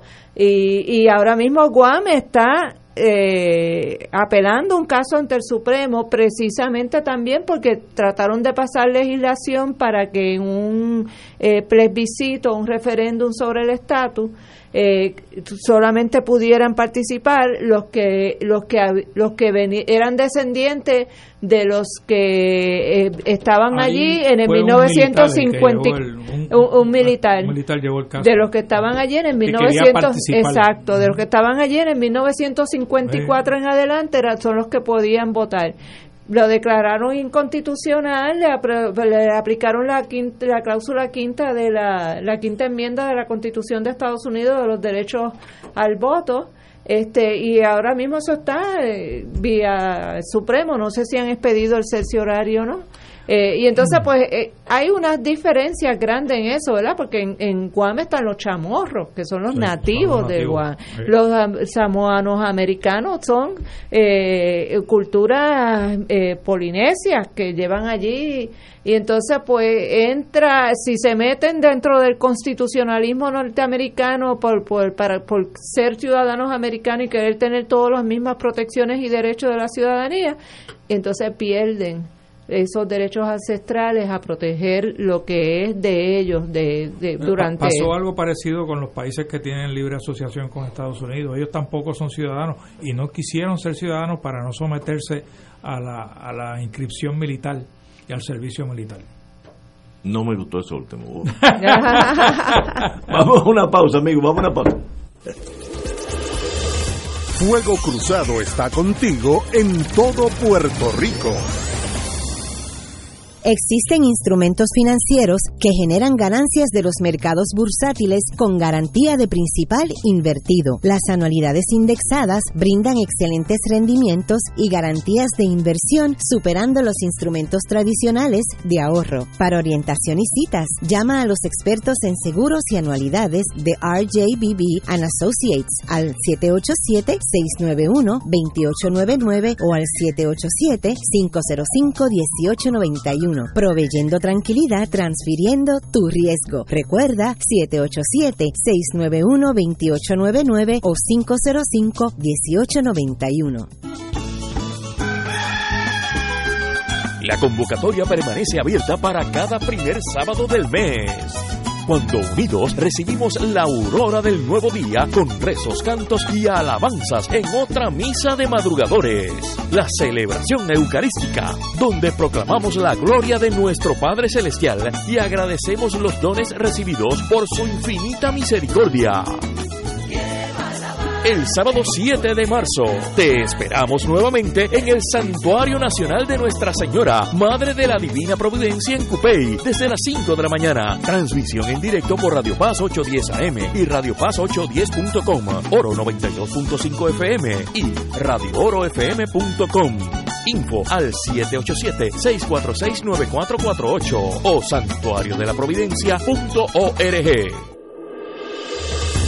Fuego Cruzado, el programa de más credibilidad en la radio puertorriqueña, es ahora la tribuna abierta de análisis noticioso, con diversas perspectivas que exploran el trasfondo de lo que acontece a diario y cómo nos afecta. Escucha Ignacio Rivera y sus panelistas invitados de lunes a viernes en Fuego Cruzado en transmisión diferida a las 10 de la noche por Oro 92.5 FM. Fanático del deporte, la mejor información y el mejor análisis lo escuchas los sábados a las 2 de la tarde por Impacto Deportivo con Javier Sabat y el más completo elenco en deportes por Radio Paz 810 AM y en las redes sociales Facebook, Impacto Deportivo, Radio PR, Twitter e Instagram, Impacto underscore Deport.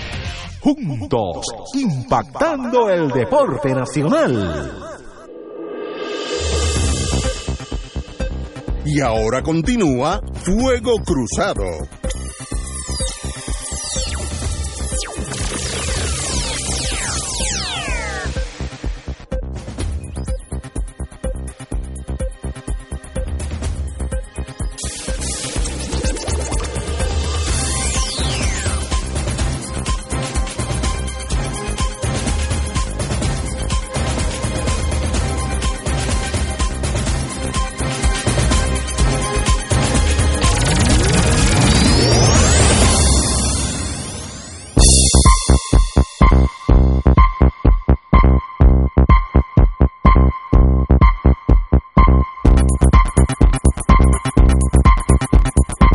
Regresamos, Boys and Girls de Fuego Cruzado. Bueno, eh, yo creo que aquí lo importante es ver las cosas como son y no como nos gustaría.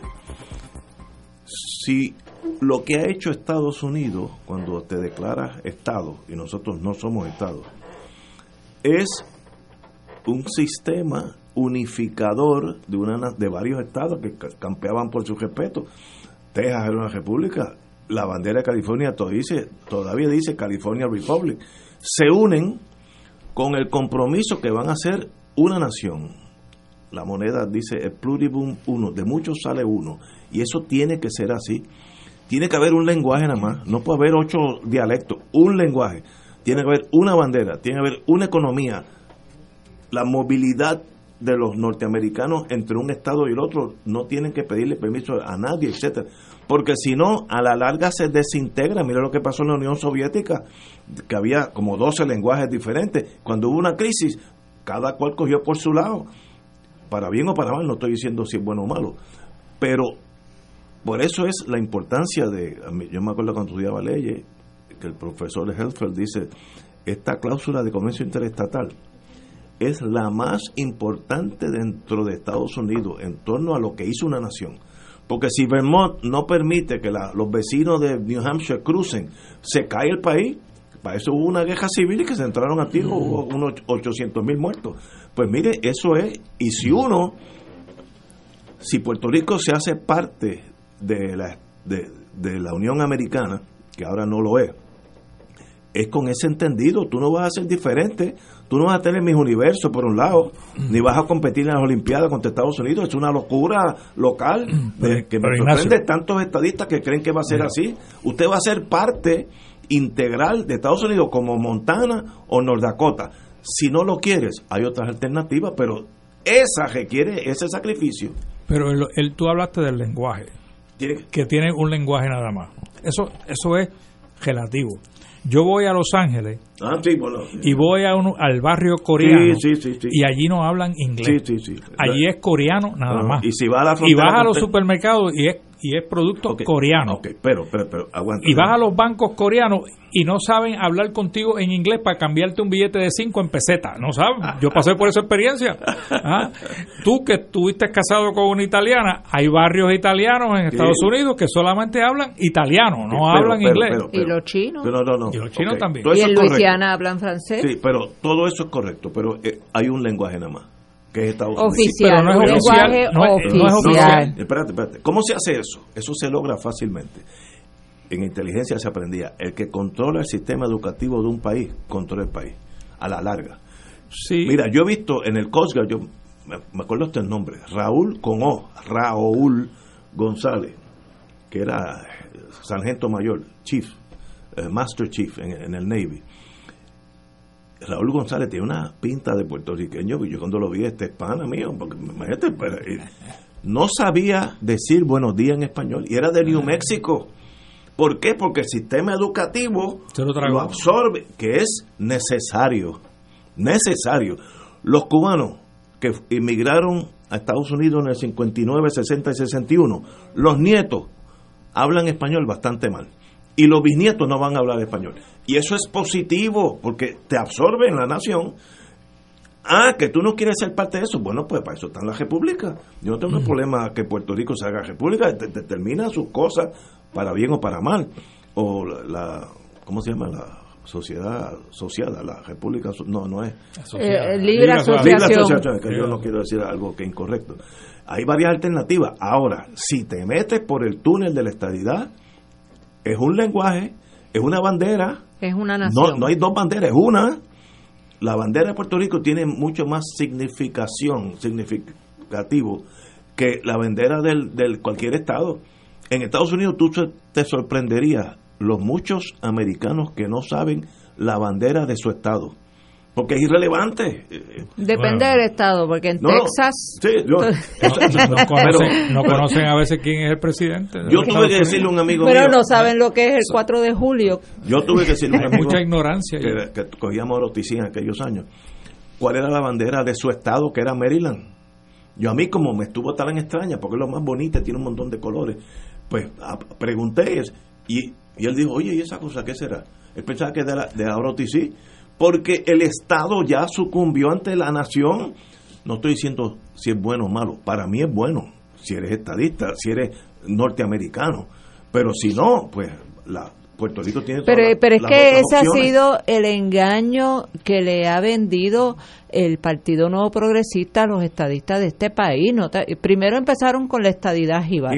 que Eso era que la estadidad con el español, no con mis universos, con pobres. comité, y después la estadidad para los pobres, pero es para mantenernos pobres, para que entren muchos fondos federales para ellos seguir robando. No Eh, existe, y, son- entonces... eh, y, y eso es parte del trabajo que, que hay que hacer, por eso es que ese, ese referéndum, esa consulta de estadidad sí o no es un engaño tan monumental, porque cómo tú vas a llevar a la gente a votar por una opción donde la gente ni siquiera sabe cuál es el contenido de esa estadidad que le están vendiendo, si le están vendiendo una estadidad que no existe. Pero que Eh, eso es, eso eh, el, el verdadero valor de ese gimmick, diríamos, usando palabras americanas, eh, el verdadero valor de eso es que vayan a votar. Claro, es, claro, eso es irrelevante. Hablemos sí, las cosas como son. Es como decía Benny Frank y Cerezo, mi querido hermano. Es el paño rojo y el toro. El es, toro. La, es la zanahoria, No. pero, pero, pero, pero, pero, sin, lo- esa, sin esa zanahoria el toro no se mueve. Pero hay- la gente tiene que estar claro una cosa, Ignacio, y yo creo que la única que ha sido honesta es la que está corriendo para comisionada residente del movimiento Victoria Ciudadana. Ella lo primero que dijo cuando la nominaron, ¿qué fue? Que ella quería luchar porque no- fuéramos ya parte integral de la nación americana. La nación americana. No existe, no puede existir dentro de la nación americana una nación puertorriqueña. Por lo tanto, la opción de la estadidad es o usted es de la nación americana O no o es. usted es de la nación puertorriqueña. Si usted cree en la nación puertorriqueña, No si usted quiere seguir siendo yo soy boricua para que tú lo sepas, la, no puedes votar por la estadidad porque va a desaparecer, va a dejar de existir la nación puertorriqueña porque nos van a imponer el No. idioma inglés en las escuelas como nos los trataron de imponer a principios del siglo XX, porque nos van a, a, a a meter en toda la, la cultura, la asimilación de Estados Unidos es y que- no va a existir la nación puertorriqueña. Yo estoy de Una- acuerdo contigo, insisto, es que eso es necesario desde el punto de vista norteamericano. Tú no quieres un Quebec en el mismo medio de Missouri, no, tú quieres que sea homogéneo, punto. Eh, si, mira, si Quebec hablara inglés, no habría problema en Canadá. Y acá jatos se forman reperperos. Y los ingleses han sido, digo, los ingleses canadienses han sido muy, muy cautelosos y muy inteligentes, que le han dado unos poderes casi soberanos a Quebec en un montón de cosas. Por ejemplo, inmigración. Quebec determina quién emigra a Quebec.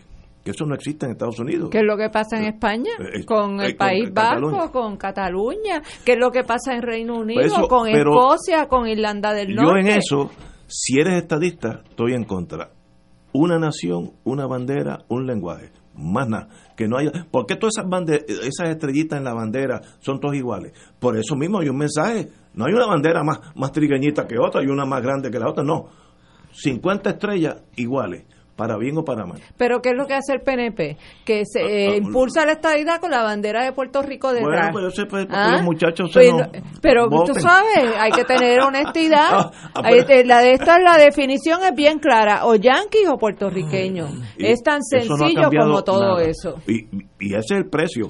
Y, y, cuando yo estaba en el, mundo alimentario, pues me frustraba mucho porque conseguíamos unos precios fuera de Estados Unidos para un montón de cosas. Y venía aduana y dice, "Pues, aguanta más. ¿qué No puedes traer haciendo?". eso aquí. No, no, pues, ¿pero por qué? Porque mira este reglamento, dice, "Pues, se acabó, no discutan más. Eso es necesario. En ese momento me molestaba, pero es necesario para la nación americana que funcione como una unidad. That is the price of freedom. O eres americano o no eres americano. Mira, yo creo acabó. que, Sí, que pero- el ejemplo, el ejemplo más brutal fue cuando estábamos en medio de la crisis de humanitaria de tras los pasos de los huracanes, donde las bolsas de hielo con con el, el- la cosita esta del FDA, los nutritional value, que tú sabes que en una bolsa de hielo, ¿cuál es el nutritional value? cero. Cero, cero, cero, cero. Que no les permitían a las hieleras vender hielo si no tenían esas bolsas y se habían acabado. ¿Sabe? A ese nivel de... Pero es que ese, ese es el imperio. No creas que lo corren, los imperios lo corren mucha gente inteligente todo el tiempo. De vez en cuando hay medio moronzones. Tenemos que ir a una pausa y regresamos con Jay Ortiz. Fuego Cruzado está contigo en todo Puerto Rico. Todos los miércoles a las 4 y 30 de la tarde no se pueden perder el programa Tu Conciencia Económica PR, un programa de análisis de noticias de la economía local e internacional para que tomes tus decisiones financieras con conciencia con el experto Roberto Berríos. Todos los miércoles a las 4 y 30 pm por Radio Paz 810 AM y por Radio Paz 810.com. Tu Conciencia Económica PR, proveyendo tranquilidad, transfiriendo tu riesgo. Por María a Jesús. Anímate a ir a los santuarios marianos de España, Portugal y Francia del 1 al 15 de julio del 2020. Visitaremos Nuestra Señora de la Almudena, el Santuario de la Virgen de la Guadalupe, Fátima, Santiago de Compostela, la Virgen de Covadonga, Lourdes, la Virgen de Montserrat, la Virgen del Pilar y visitaremos Toledo, la ciudad de Ávila de Vig, para visitar al gran apóstol mariano San Antonio María Claret y los mártires claretianos de Barbastro. Coordinador y director Padre Danilo Martínez Duarte. Para más información, comunícate al 787-929-4070 o al 787-755-8670. Escucha los sábados a las 5 de la tarde para servirte un programa del Colegio de Profesionales del Trabajo Social de Puerto Rico con los temas de interés a la comunidad. Recuerda, los sábados a las 5 de la tarde para servirte por Radio Paz 810 para cambiar el Te invitamos todos los domingos a la una de la tarde por Radio Paz 810 AM y los sábados a las 7 de la mañana por Oro 92.5 Cuidando la Creación con la hermana Lisi y sus colaboradores. Entrevista, mensajes educativos y dándole voz a grupos que ayudan a cuidar la creación en el mundo. Recuerda por Radio Paz 810 AM, una de la tarde, domingo, sábado por Oro 92.5 FM a las 7 de la mañana.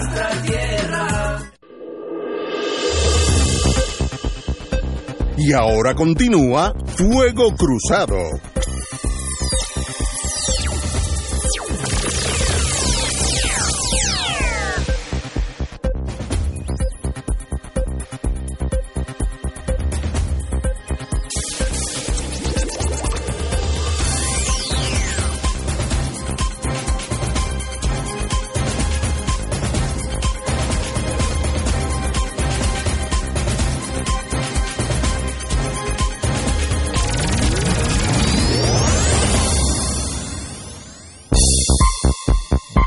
Regresamos, amigos y amigas. Dejamos al compañero Ortiz Dalió con la boca, Eh, eh, con la que- palabra en la que- boca. Ah, antes de- exacto. Eh, porque me están pidiendo que aclare lo del itinerario de los actos de los funerales de Rafael Cancel Miranda. Eh, hoy a las 6 de la tarde, bueno, ya salieron, tienen que haber salido del Ateneo caminando al Viejo San Juan. Hay una misa ahora a las 7 de la noche, eh, oficiada por el Monseñor Roberto González. A la mañana, sábado 7 de marzo, a las 8 de la mañana, se sale para Mayagüez desde Servicios Católicos en la calle San Jorge número 102. Se van a hacer paradas en Montelledra y en el peaje de Caguas Norte para los que se quieran unir a la comitiva. Y el velorio va a ser en Museo Casa Grande una vez se llegue a Mayagüez, en la calle Méndez Vigo de Mayagüez, hasta las 10 de la noche. Va a ser el velorio mañana en Casa Grande. Y el entierro como tal es el domingo 7 de marzo a las 10 de la mañana y se sale caminando para la Catedral de Mayagüez desde Casa Grande y a las 11 va a ser la misa oficiada por el obispo Álvaro Corrada de Río en la Catedral Nuestra Señora de la Candelaria en Mayagüez y de ahí al cementerio privado de Mayagüez. Muy bien, yo me imagino que su señoría está, estará por En allí. todo, sí. Muy bien. Nos vamos mañana para allá.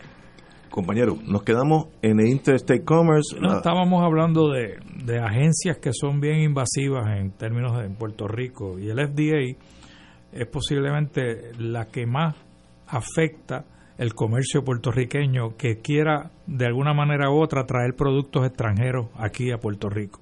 No puedes traer productos extranjeros si no has logrado la aprobación del FDA. Eso es tan sencillo como eso. Todo en medicina. Eh. Yo yo estuve en, en el sur de Argentina y yo soy asmático en el desierto. Mira qué cosa más rara. Ningún sitio me da asma excepto en el desierto. A mí se me ha olvidado la geografía 101 que cogí en tercer grado cuando chiquito, que el sur de Argentina es desértico, frío pero desértico. Y me dio un asma. Y un amigo que estaba conmigo, puertorriqueño, pues me llevó a una farmacia y ahí un, esa, los, argentinos visten a, los farmacéuticos con esa toga blanca, un caballero. Y dije, mire, yo estoy buscando albuterol. Ah, pues aquí los tenemos, muy bien. ¿Y cuánto es esto? Y él, aquí vale eso 21, 22 dólares. En aquellos tiempos, ahora vale mucho más. Él me dijo, eh, 3 pesos. Y yo entendí 3 dólares, que es un asalto. Dije, 3 pesos. Sigo, sí. Este, entonces, saco tres pesos. No, no, no, señor. Tres pesos, Tres pesos argentinos. Era como 70 centavos. Dijo, ¿cuántas usted tiene de esas cosas aquí? Yo tengo una caja de 24, déme las 24. Sí. Porque, y era la misma, hecha en Brasil, la misma fábrica, Pfizer, lo que sea. Pero eso es lo Pero- mismo, Pero, pero sí. ¿cómo de 25 dólares 20, a 70 centavos? Pues un asalto. En España, nosotros, al hijo nosotros le dio bronquitis en, en España y fuimos a la farmacia. La, el antibiótico que hacían aquí en Puerto Rico, que aquí cuesta 120 dólares, allí costaba 12 euros. Sí, sí. eh, Ahí hay un sistema que nadie me lo ha explicado. ¿Por qué las medicinas son tan caras en Estados Unidos? Porque son carísimas, algunas imposibles de comprar. Todo, toda la- se lo echan a la culpa a la investigación. Research and Research Development. and Development. Eh, Yo creo que entonces, ahí hay to- todo, eso es- esos son arreglos contables, donde le, le, le, le zumban todo el Research and Development a, a Estados Unidos y por lo tanto se lo cobran a los americanos, que supuestamente son la- el país más rico y que tiene más dinero. Es tan sencillo como eso. Yo fui a Egipto y estuve en Alejandría. Y, y yo siempre, yo como soy diabético y tengo que tomar alta presión, tengo, tomo un montón de píldoras. Voy a una farmacia, siempre voy a visito la farmacia, porque yo quiero saber cuánto me cuesta en ese país la medicina que me cuesta aquí en Puerto Rico. Oye, Egipto, aquello era un regalo y era la misma medicina, el metformin que yo tomo, la insulina, todo.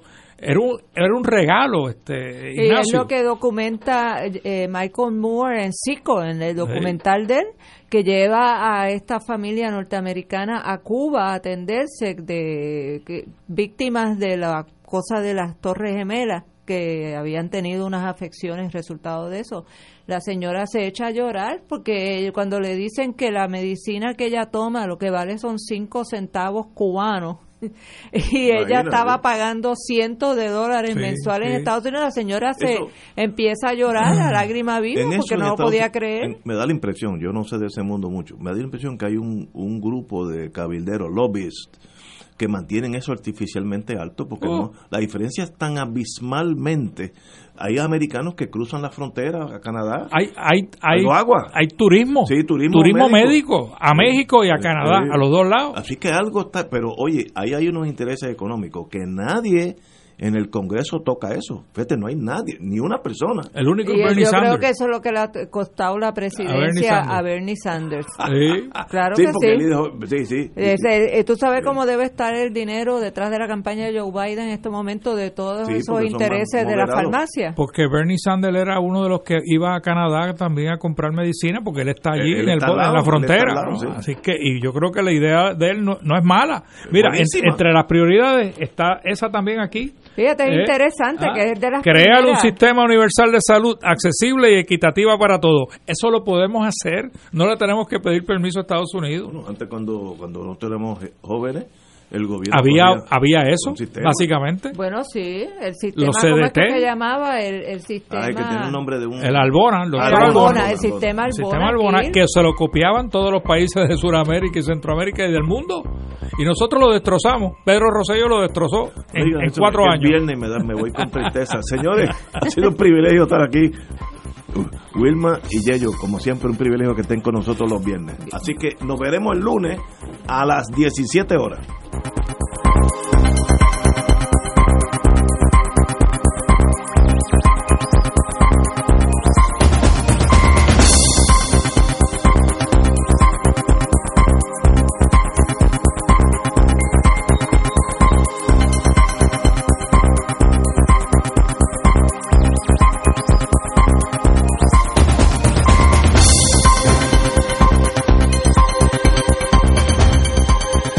Esta emisora y sus anunciantes no se solidarizan necesariamente con las expresiones vertidas en el programa que acaban de escuchar.